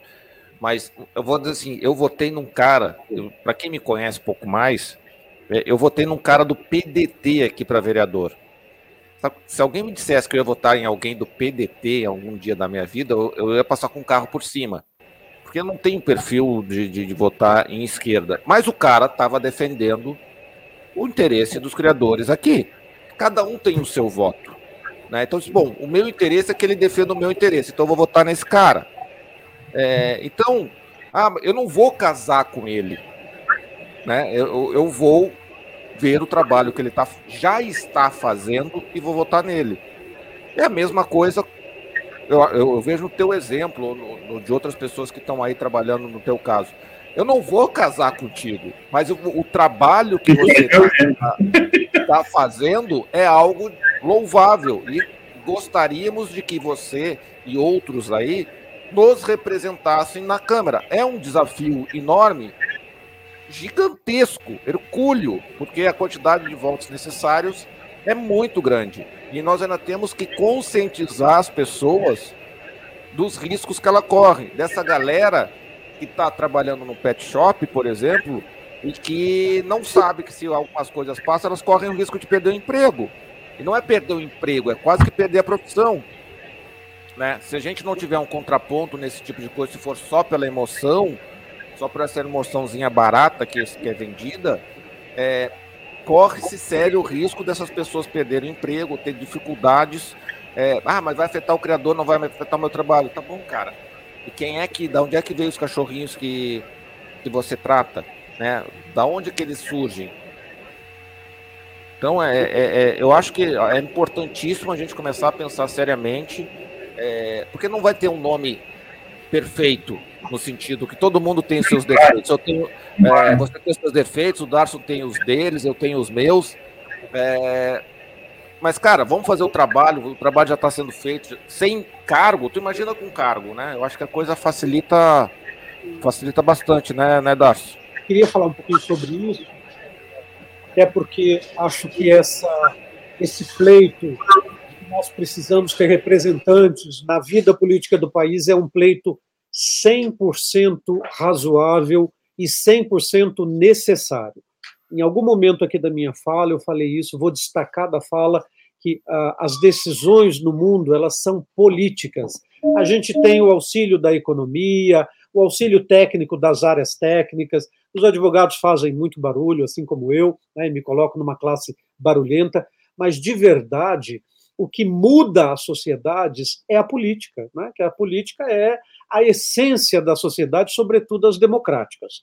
Já há muitos anos, na CBKC a gente fala disso, né? nas, nas rodas de amigos a gente fala disso. Agora, nada tão oportuno como esse momento. O Guilherme colocou ali que a gente já tem a, a base contrária a nós estabelecida, esses caras vão voltar e vão aumentar. A gente terá mais pessoas. Acho que é preciso identificar entre nós, a gente não tem que buscar fora, não. Acho que entre nós há pessoas fazendo o trabalho. Eu acho aqui que algumas pessoas ali no chat brincaram, falaram sobre o Guilherme, ele, ele próprio disse aí que está muito reflexivo, ele sabe que eu sou um grande apoiador da ideia de que ele deve se candidatar, tem o meu voto, meu apoio, meu trabalho, o que for, porque é de fato uma pessoa que está na causa para a gente. Né?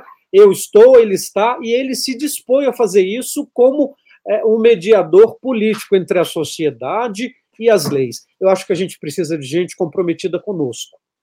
É, não apenas pessoas que, dentre muitas causas, também alberguem a nossa. Isso é legal mas a gente tem que pensar em gente que põe a nossa causa em primeiro lugar. Né? Então, aqui, acho que a gente tem ali uma pessoa que faz isso, que tem o meu sincero respeito, e eu gostaria que a gente pensasse nisso e elegesse pessoas como o Guilherme. E tem um detalhe também, né, Guilherme?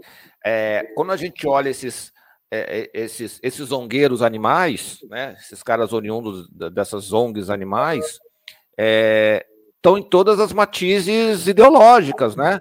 Ah, isso não é um, um, um, um case exclusivo da esquerda, como alguns às vezes assim, é, ah, porque é a esquerda que quer.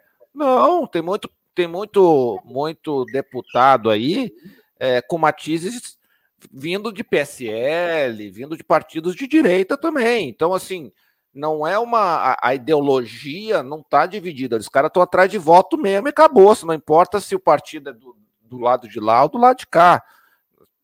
Não é isso, Guilherme? É bem isso que você falou. A gente tem, por exemplo, aqui em São Paulo, o caso do Bruno Ganem, que é do Podemos, e o Bruno Lima, que é do PSL, ou seja, um partido de centro e um partido que até dois anos atrás que, que elegeu o Bruno Lima era um partido de direita, partido do próprio Jair Bolsonaro. Né? Você tem, mas assim, a gente também não pode fechar os olhos que uma grande força ela é mais alinhada à esquerda. Tá? É, é, é uma natureza isso ser mais alinhado à esquerda. Se eu começar a listar para você é, todo o pessoal lá da, da Comissão de Meio Ambiente, você vai ver que tem uma, uma queda para a esquerda. O próprio Ricardo Izar, ele ele está no PP e ele se auto-intitula como sendo de um partido de centro-direita. Né? Eu enxergo o PP não como centro-direita, nem como centro-esquerda, enxergo ele como centro-centro dentro do meio. Né? Ele é totalmente central, né, o PP. E, e, mas o Ricardo Izar não quer assumir isso. Por que ele não quer assumir isso? Porque ele está jogando politicamente, eu entendo o jogo dele. Né? Ele está falando, Zambelli, você é de direita, eu sou de centro-direita, não estou tão longe de você assim. Né? É a jogada. Né? Para ver se, é o se colar, colou. Entendeu? O famoso se colar, colou. Mas é, você percebe, por exemplo, o Célio Studart. O Célio Studart é do Partido Verde, é um partido de esquerda. Né? Você pega lá o. Não, mas assim, eu digo assim, ó, o, o pessoal está se aproveitando da, da, da causa para ganhar voto. Para ganhar voto. E aí Entendeu? independe. Dane-se a ideologia. Se esse aqui é o caminho mais fácil para mim, eu vou nele. Ô, ô, ô, Edu, tem uma frase que eu costumo usar, e, e, e, quando eu falo, as pessoas às vezes ficam assim, tipo, o que, que esse cara está falando? Eu falo assim, o animal não é o fim, o animal é o meio. O que, que isso significa dizer? O animal não é o objetivo do cara. O objetivo do cara é se eleger e se reeleger e se reeleger por conta do animal. O animal não é o fim. A gente tem um exemplo muito claro disso aqui em São Paulo com o vereador Felipe Beccari. Entendeu? É um, é um exemplo clássico disso. Ele se utilizou do animal e da causa animal para conseguir se eleger, já chegou lá. Semana passada ele soltou um vídeo. Esse negócio de causa animal é muito difícil, por isso que eu estou abandonando a causa. Não sou eu que estou dizendo, não. Ele, ele que falou, está gravado. Então, assim, ele conseguiu o que queria com a causa animal, agora ele fala que é difícil demais e toca para frente. Já conseguiu o que queria. Ele é um outro que também, a questão de três semanas atrás, soltou o postzinho já se insinuando. Será que eu devo me candidatar a deputado federal? Assim como ele, tem o delegado Matheus Laiola em Curitiba. Você pega as postagens do delegado Matheus Laiola, até a arte, você vê que é uma arte política, não é uma arte de policial. Então, assim, eles estão querendo enganar quem? Querendo... É porque, como a propaganda eleitoral ainda não pode ser explícita, ela tem que ser velada, eles se utilizam desses artifícios para poder se esconder do que a lei do, do, do, do Tribunal Eleitoral rege. Então, assim, ano que vem vai ter muita gente da causa animal entrando lá. Se a gente não fizer um trabalho estratégico de mapeamento estadual, quem vai entrar para deputado estadual em cada estado, quem vai entrar para deputado federal em cada estado, eu mesmo sou um cara que tem incentivado Wagner Ávila a concorrer para estadual aqui em São Paulo. Né? Eu acho que ele é um cara que tem engajamento, tem conhecimento para isso, pode contribuir. Né? Tem gente dizendo que a Luísa Mel vai sair para federal. Por enquanto está tudo na, na, na, na, especulação, né? Tudo na elucubração. Não existe nada de concreto ainda. Eu não sei nem se essas pessoas já estão filiadas a algum partido ou não, né? Parte disso também mas eles estão organizados do lado dele, enquanto a gente aqui fica assim, ah, eu não gosto de fulano. Eu vou usar alguns exemplos meio, meio toscos aqui, tá? Ah, eu não gosto do Guilherme porque o Guilherme cria cachorro e eu crio gato. Ah, eu não gosto do Guilherme porque o Guilherme é palmeirense e eu sou corintiano. Ah, eu não gosto do Guilherme porque o Guilherme, ele, os cachorros dele estão registrados na LKC e eu sou da CBKC. Cara, tá na hora da gente falar essas coisas sabe? Por que, que a gente vai ficar escondendo isso? Será que se eu emito na Sobrace, ou na UCB, ou na ACB, ou na Liberty, ou na SBKC, e não emito na, na CBKC, significa que eu não estou brigando pela mesma causa que o cara da CBKC tem carência? Será que ele não é tão cliente dessa causa quanto eu? Então está na hora da gente colocar essas diferenças de lado e entender qual é o objetivo maior desse negócio.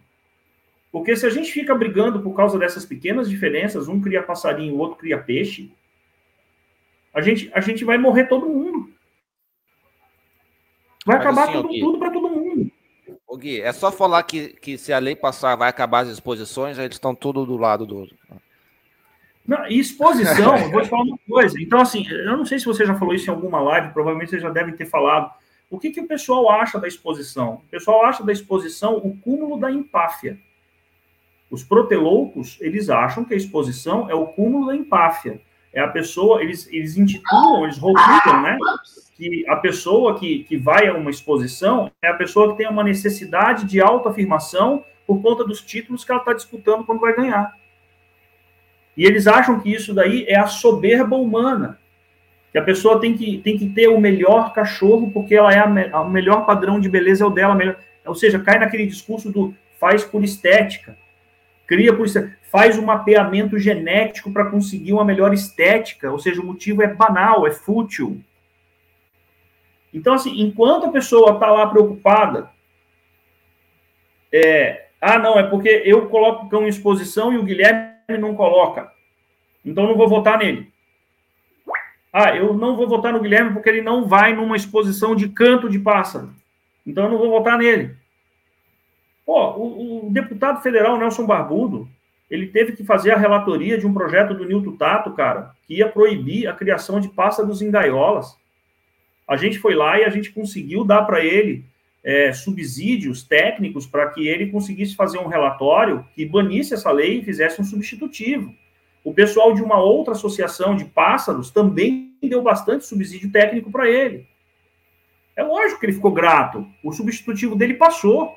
É lógico que os passarinheiros ficaram gratos, porque o subsídio, o relatório passou e derrubou a lei que proibiria. Então, assim, cara, a gente tem que parar com esse negócio dessa briga. Essa briga vai levar todo mundo a se afundar. Porque a gente conseguiu resolver o problema dos passarinheiros agora, em 2021, mas tem, você sabe quantos outros projetos tem lá dentro da, da Câmara? Talvez o teu público não saiba, então eu vou falar para vocês. Existem hoje, com relação à causa animal, todas as espécies, 135 projetos de lei na Câmara dos Deputados Federais. 135. Tá. Só que aí não estão os apensados. O que, é o apensado? Quando um projeto trata do mesmo assunto que um outro, ele vai pendurando embaixo do primeiro, do mais antigo. Tá? Isso é apensamento. Se você contar todos com os apensados, 650. Tem 650 projetos de lei na Câmara contra a gente. Você sabe quantos caras tem lá dentro defendendo a gente? Vamos falar aqui da SEMADES. Só na SEMADES. Na SEMADES a gente tem a Carla Zambelli, a gente tem o Paulo Benson, a gente tem o, o Nelson Barbudo, a gente tem o Coronel Crisóstomos, Putz, me fugiu agora o nome lá do Espírito. Evaí de Melo. Gente fina, cara. Esse Evaí de Melo. Imagina um cara gente fina, bicho. Cara, você sentar lá e comer sardinha tomando cerveja a tarde inteira, batendo papo. É o Evaí de Melo. Né? E esses caras estão defendendo a gente. É muito ou é pouco? É nada. É pouquíssimo. O pessoal do agro, da pecuária, está começando a reconhecer a gente, Pet. A gente não sou eu, não. A gente, todo mundo que está aqui nessa live Todos nós estamos aqui nessa tela. Eles estão começando a reconhecer a gente agora. Eu escutei de um senador em 2018, dia 8 de agosto de 2018, dia da votação do projeto 20, é, 27/18 animal não é coisa no Senado Federal. Eu escutei da boca de um deputado, de um senador.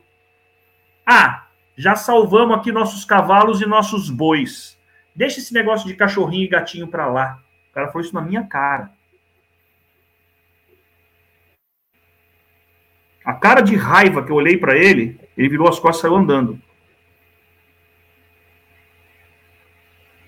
Eu não vou falar o nome do senador aqui, não.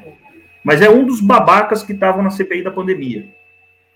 Então, fica a dica para vocês aí, vocês corram atrás.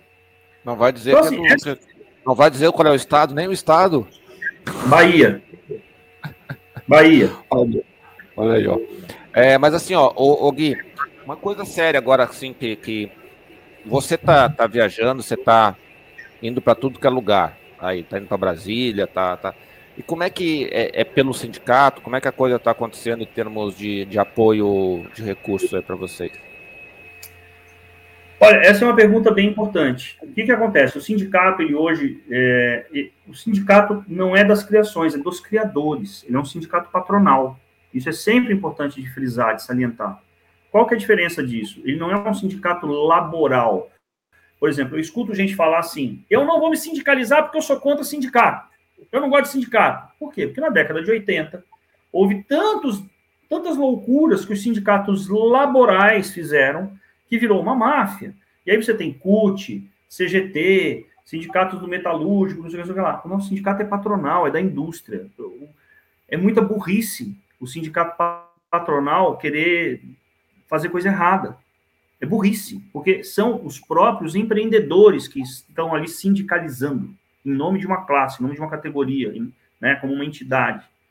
Então, assim, é, é outra pegada, é outro naipe. Eu já participei já de, de, sindicato de negócio de força de luz, eu já fui sindicalizado da, da, dos aeroviários.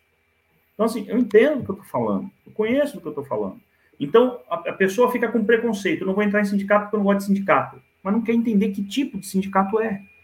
Deixa eu, deixa eu tentar fazer uma analogia aqui, o, o também pode me corrigir se eu, se eu fizer errado, mas vocês imaginem um grande... Porque o Kennel Clube é patronal, né? Quem se filia é o criador. Vocês imaginem Exato. um clube, um kennel clube a nível nacional, cujo objetivo é defender os criadores. Então, o, se você tem um funcionário, ele não vai se, não vai se associar, que vai se associar é você, criador. Então, é como se fosse um kennel clube, né, para fazer uma analogia mais, mais simples, é, porque tem muita gente que não sabe o que é o sindicato patronal, né? Tem muita gente que o sindicato é sempre do, do, do, dos colaboradores. Mas não, é uma organização, é um clube em que estão os criadores, os criadores. E eles têm uma força jurídica muito maior para fazer isso. Aí vocês vão, vão dizer aqui, mas não era dever da CBKC? Não. Se você olhar os estatutos da CBKC, ela não tem essa atribuição. Ela não é uma entidade de classe. Esse Exato. é o ponto principal. Ela, ela é uma. Gente, a CBKC é uma ONG. É uma ONG animal. É. É isso. Tecnicamente é isso. Outra é. coisa que é muito importante do, do que você falou, é, o sindicato não é nem só da CBKC. Ele é para a CBKC, para a Sobras, para o CB, para a CB, para SBKC, para a para todo mundo. E também é para o cara do peixe, é para o cara do gato, é para o cara do passarinho, é para o cara da cabra, é para o cara do peixe, para todos eles. Então, é uma entidade que ganha muita força lá em cima. É uma entidade que representa um segmento de 40 bilhões de reais por ano, e isso vai subir muito forte para o ano que vem. Então, assim, gente, é inteligente fortificar o sindicato, é inteligente fazer parte do sindicato, entendeu? Outra coisa que as pessoas às vezes falam, e eu escuto isso muito no mundo dos passarinhos, mas já ouvi na sinofilia. Ah, não, esse sindicato veio para cá para virar concorrente nosso. Cara, o sindicato não vai fazer exposição, não vai definir padrão de raça, não vai emitir pedigree, não, não vai vender a milha, não vai fazer torneio de canto.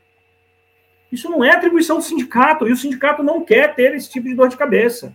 Essa dor de cabeça é justamente dessas ONGs, como você muito bem é, fez a analogia, que elas cuidem disso. O sindicato tem que cuidar da segurança jurídica para que esses profissionais continuem exercendo suas atividades laborais, né, nesse caso, sim, empreendedoras, melhor do que laborais, suas atividades empreendedoras, e para que essas entidades possam ter um vínculo com esses caras de maneira segura, juridicamente falando.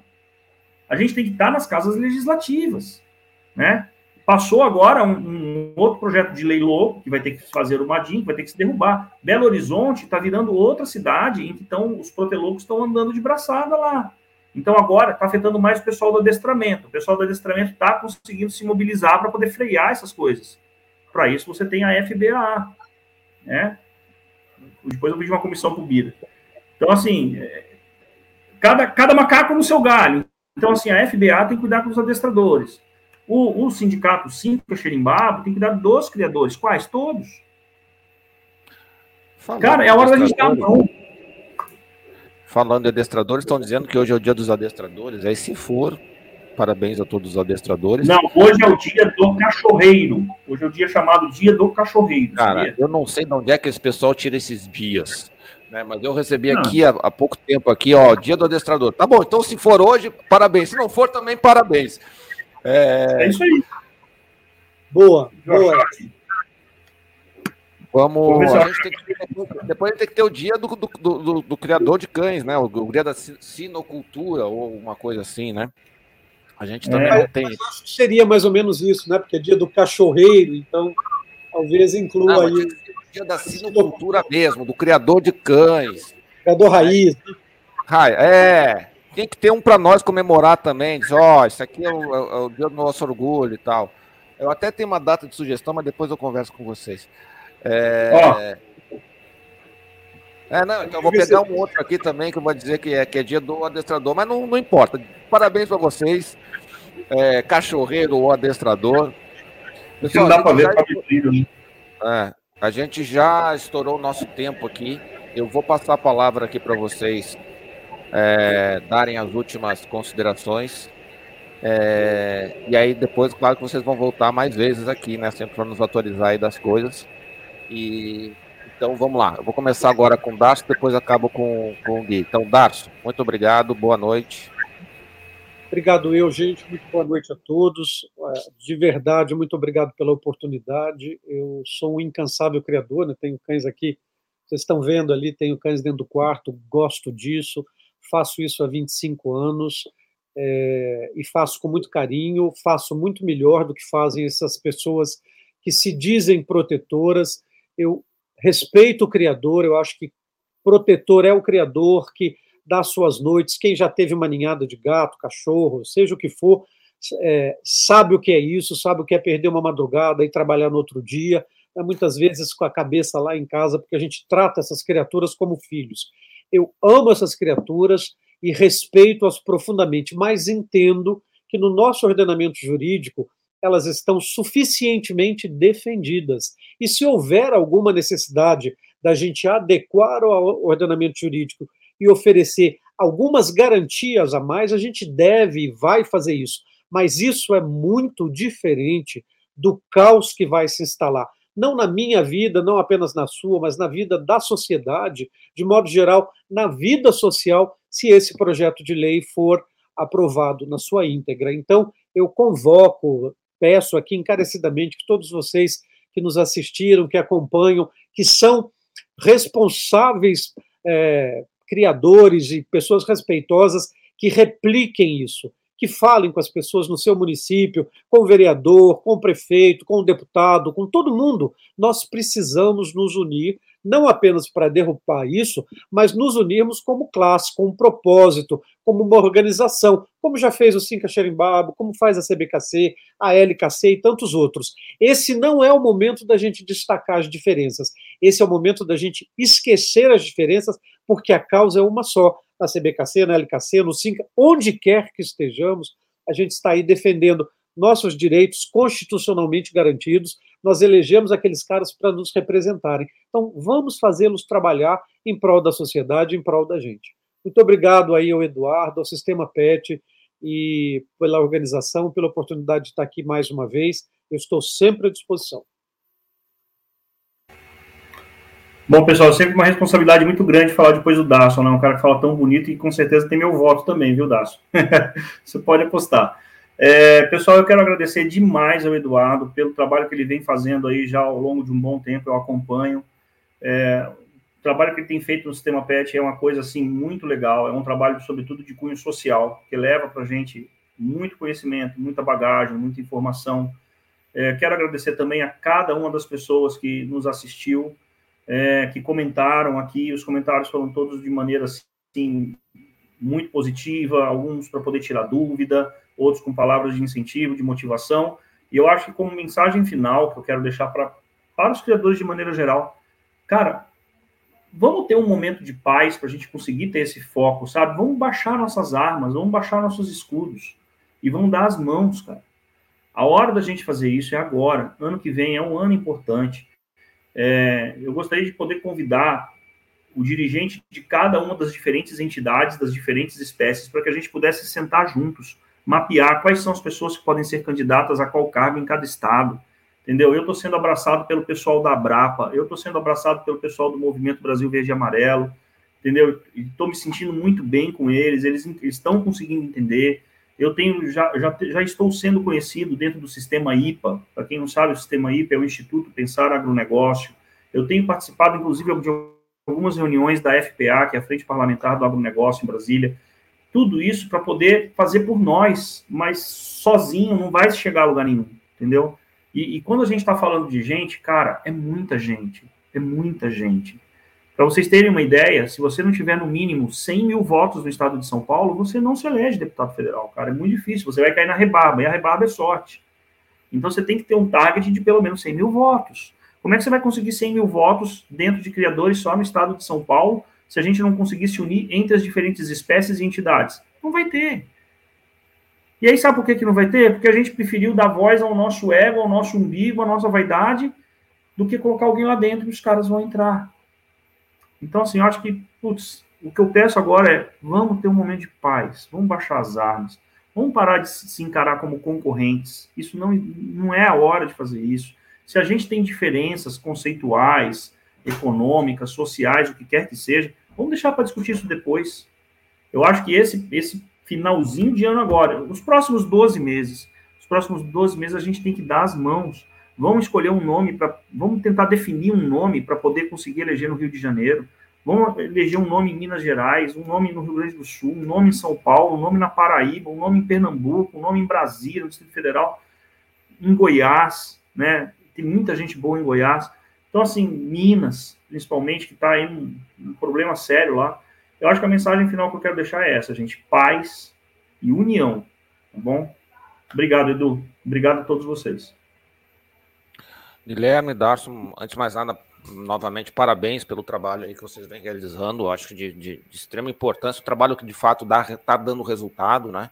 É, não, não é só da boca para fora. Então, é, parabéns mesmo de, o trabalho que, o, que, que o Gui e o Darson vem fazendo aí há, há, há, bastante tempo. Não só eles, né? A gente tem outros que estão aí batalhando bastante com, com mesmo com todos os desafios aí que as tecnologias né, vêm impondo aí. Mas a gente está junto, precisando sempre da gente aqui, a gente está sempre com as portas abertas para vocês. É... Então, pessoal, muito obrigado a você que está nos assistindo também, né? Obrigado pelos comentários, a gente queria botar todos aí. Realmente, é, o Gui, como deputado federal, acho que seria uma, um grande ganho para a causa. Como, você como eu falei, você não precisa casar com ele, mas ele com certeza vai defender é, é, o, o, direito dos animais, de, de direito, né, é, de forma correta. É, lembrando que você assine o canal, né? Então a gente está sempre trazendo conteúdo. Assine, marca o sininho, aquelas coisas todas lá que vocês sabem. Lembrando que a live vai ficar gravada aqui no YouTube e no Facebook. Daqui a pouco a gente vai postar também no formato de podcast. E a gente vai botar também os links da audiência lá para vocês. É, amanhã aqui no canal e no Kennel Clube do, do, de Brasília teremos a live sobre Daxon. Daxon, você sabe o que é Daxon? É o Salsichinha, o COFAP, agora você sabe, né? Lembrando que se você quiser nos ajudar com temas, basta acessar pauta.sistemapet.com. Se você é criador e fizermos uma live aí da sua raça que você não ouviu o criador que você queria, depois não chora, tá? Acesse lá pauta.sistemapet.com. A gente está sempre aqui trabalhando para levar um conteúdo importante e relevante para os sinófilos que realmente desejam agregar conhecimento. Se desejarem né, nos apoiar, sejam membros para que a gente possa divulgar mais aí o nosso conteúdo. Um beijo, até amanhã. Cuidem-se, vacinem-se. Para quem não se vacinou ainda, não, não acredito que ninguém tenha se vacinado ainda. É, e até amanhã com os salsichinhas.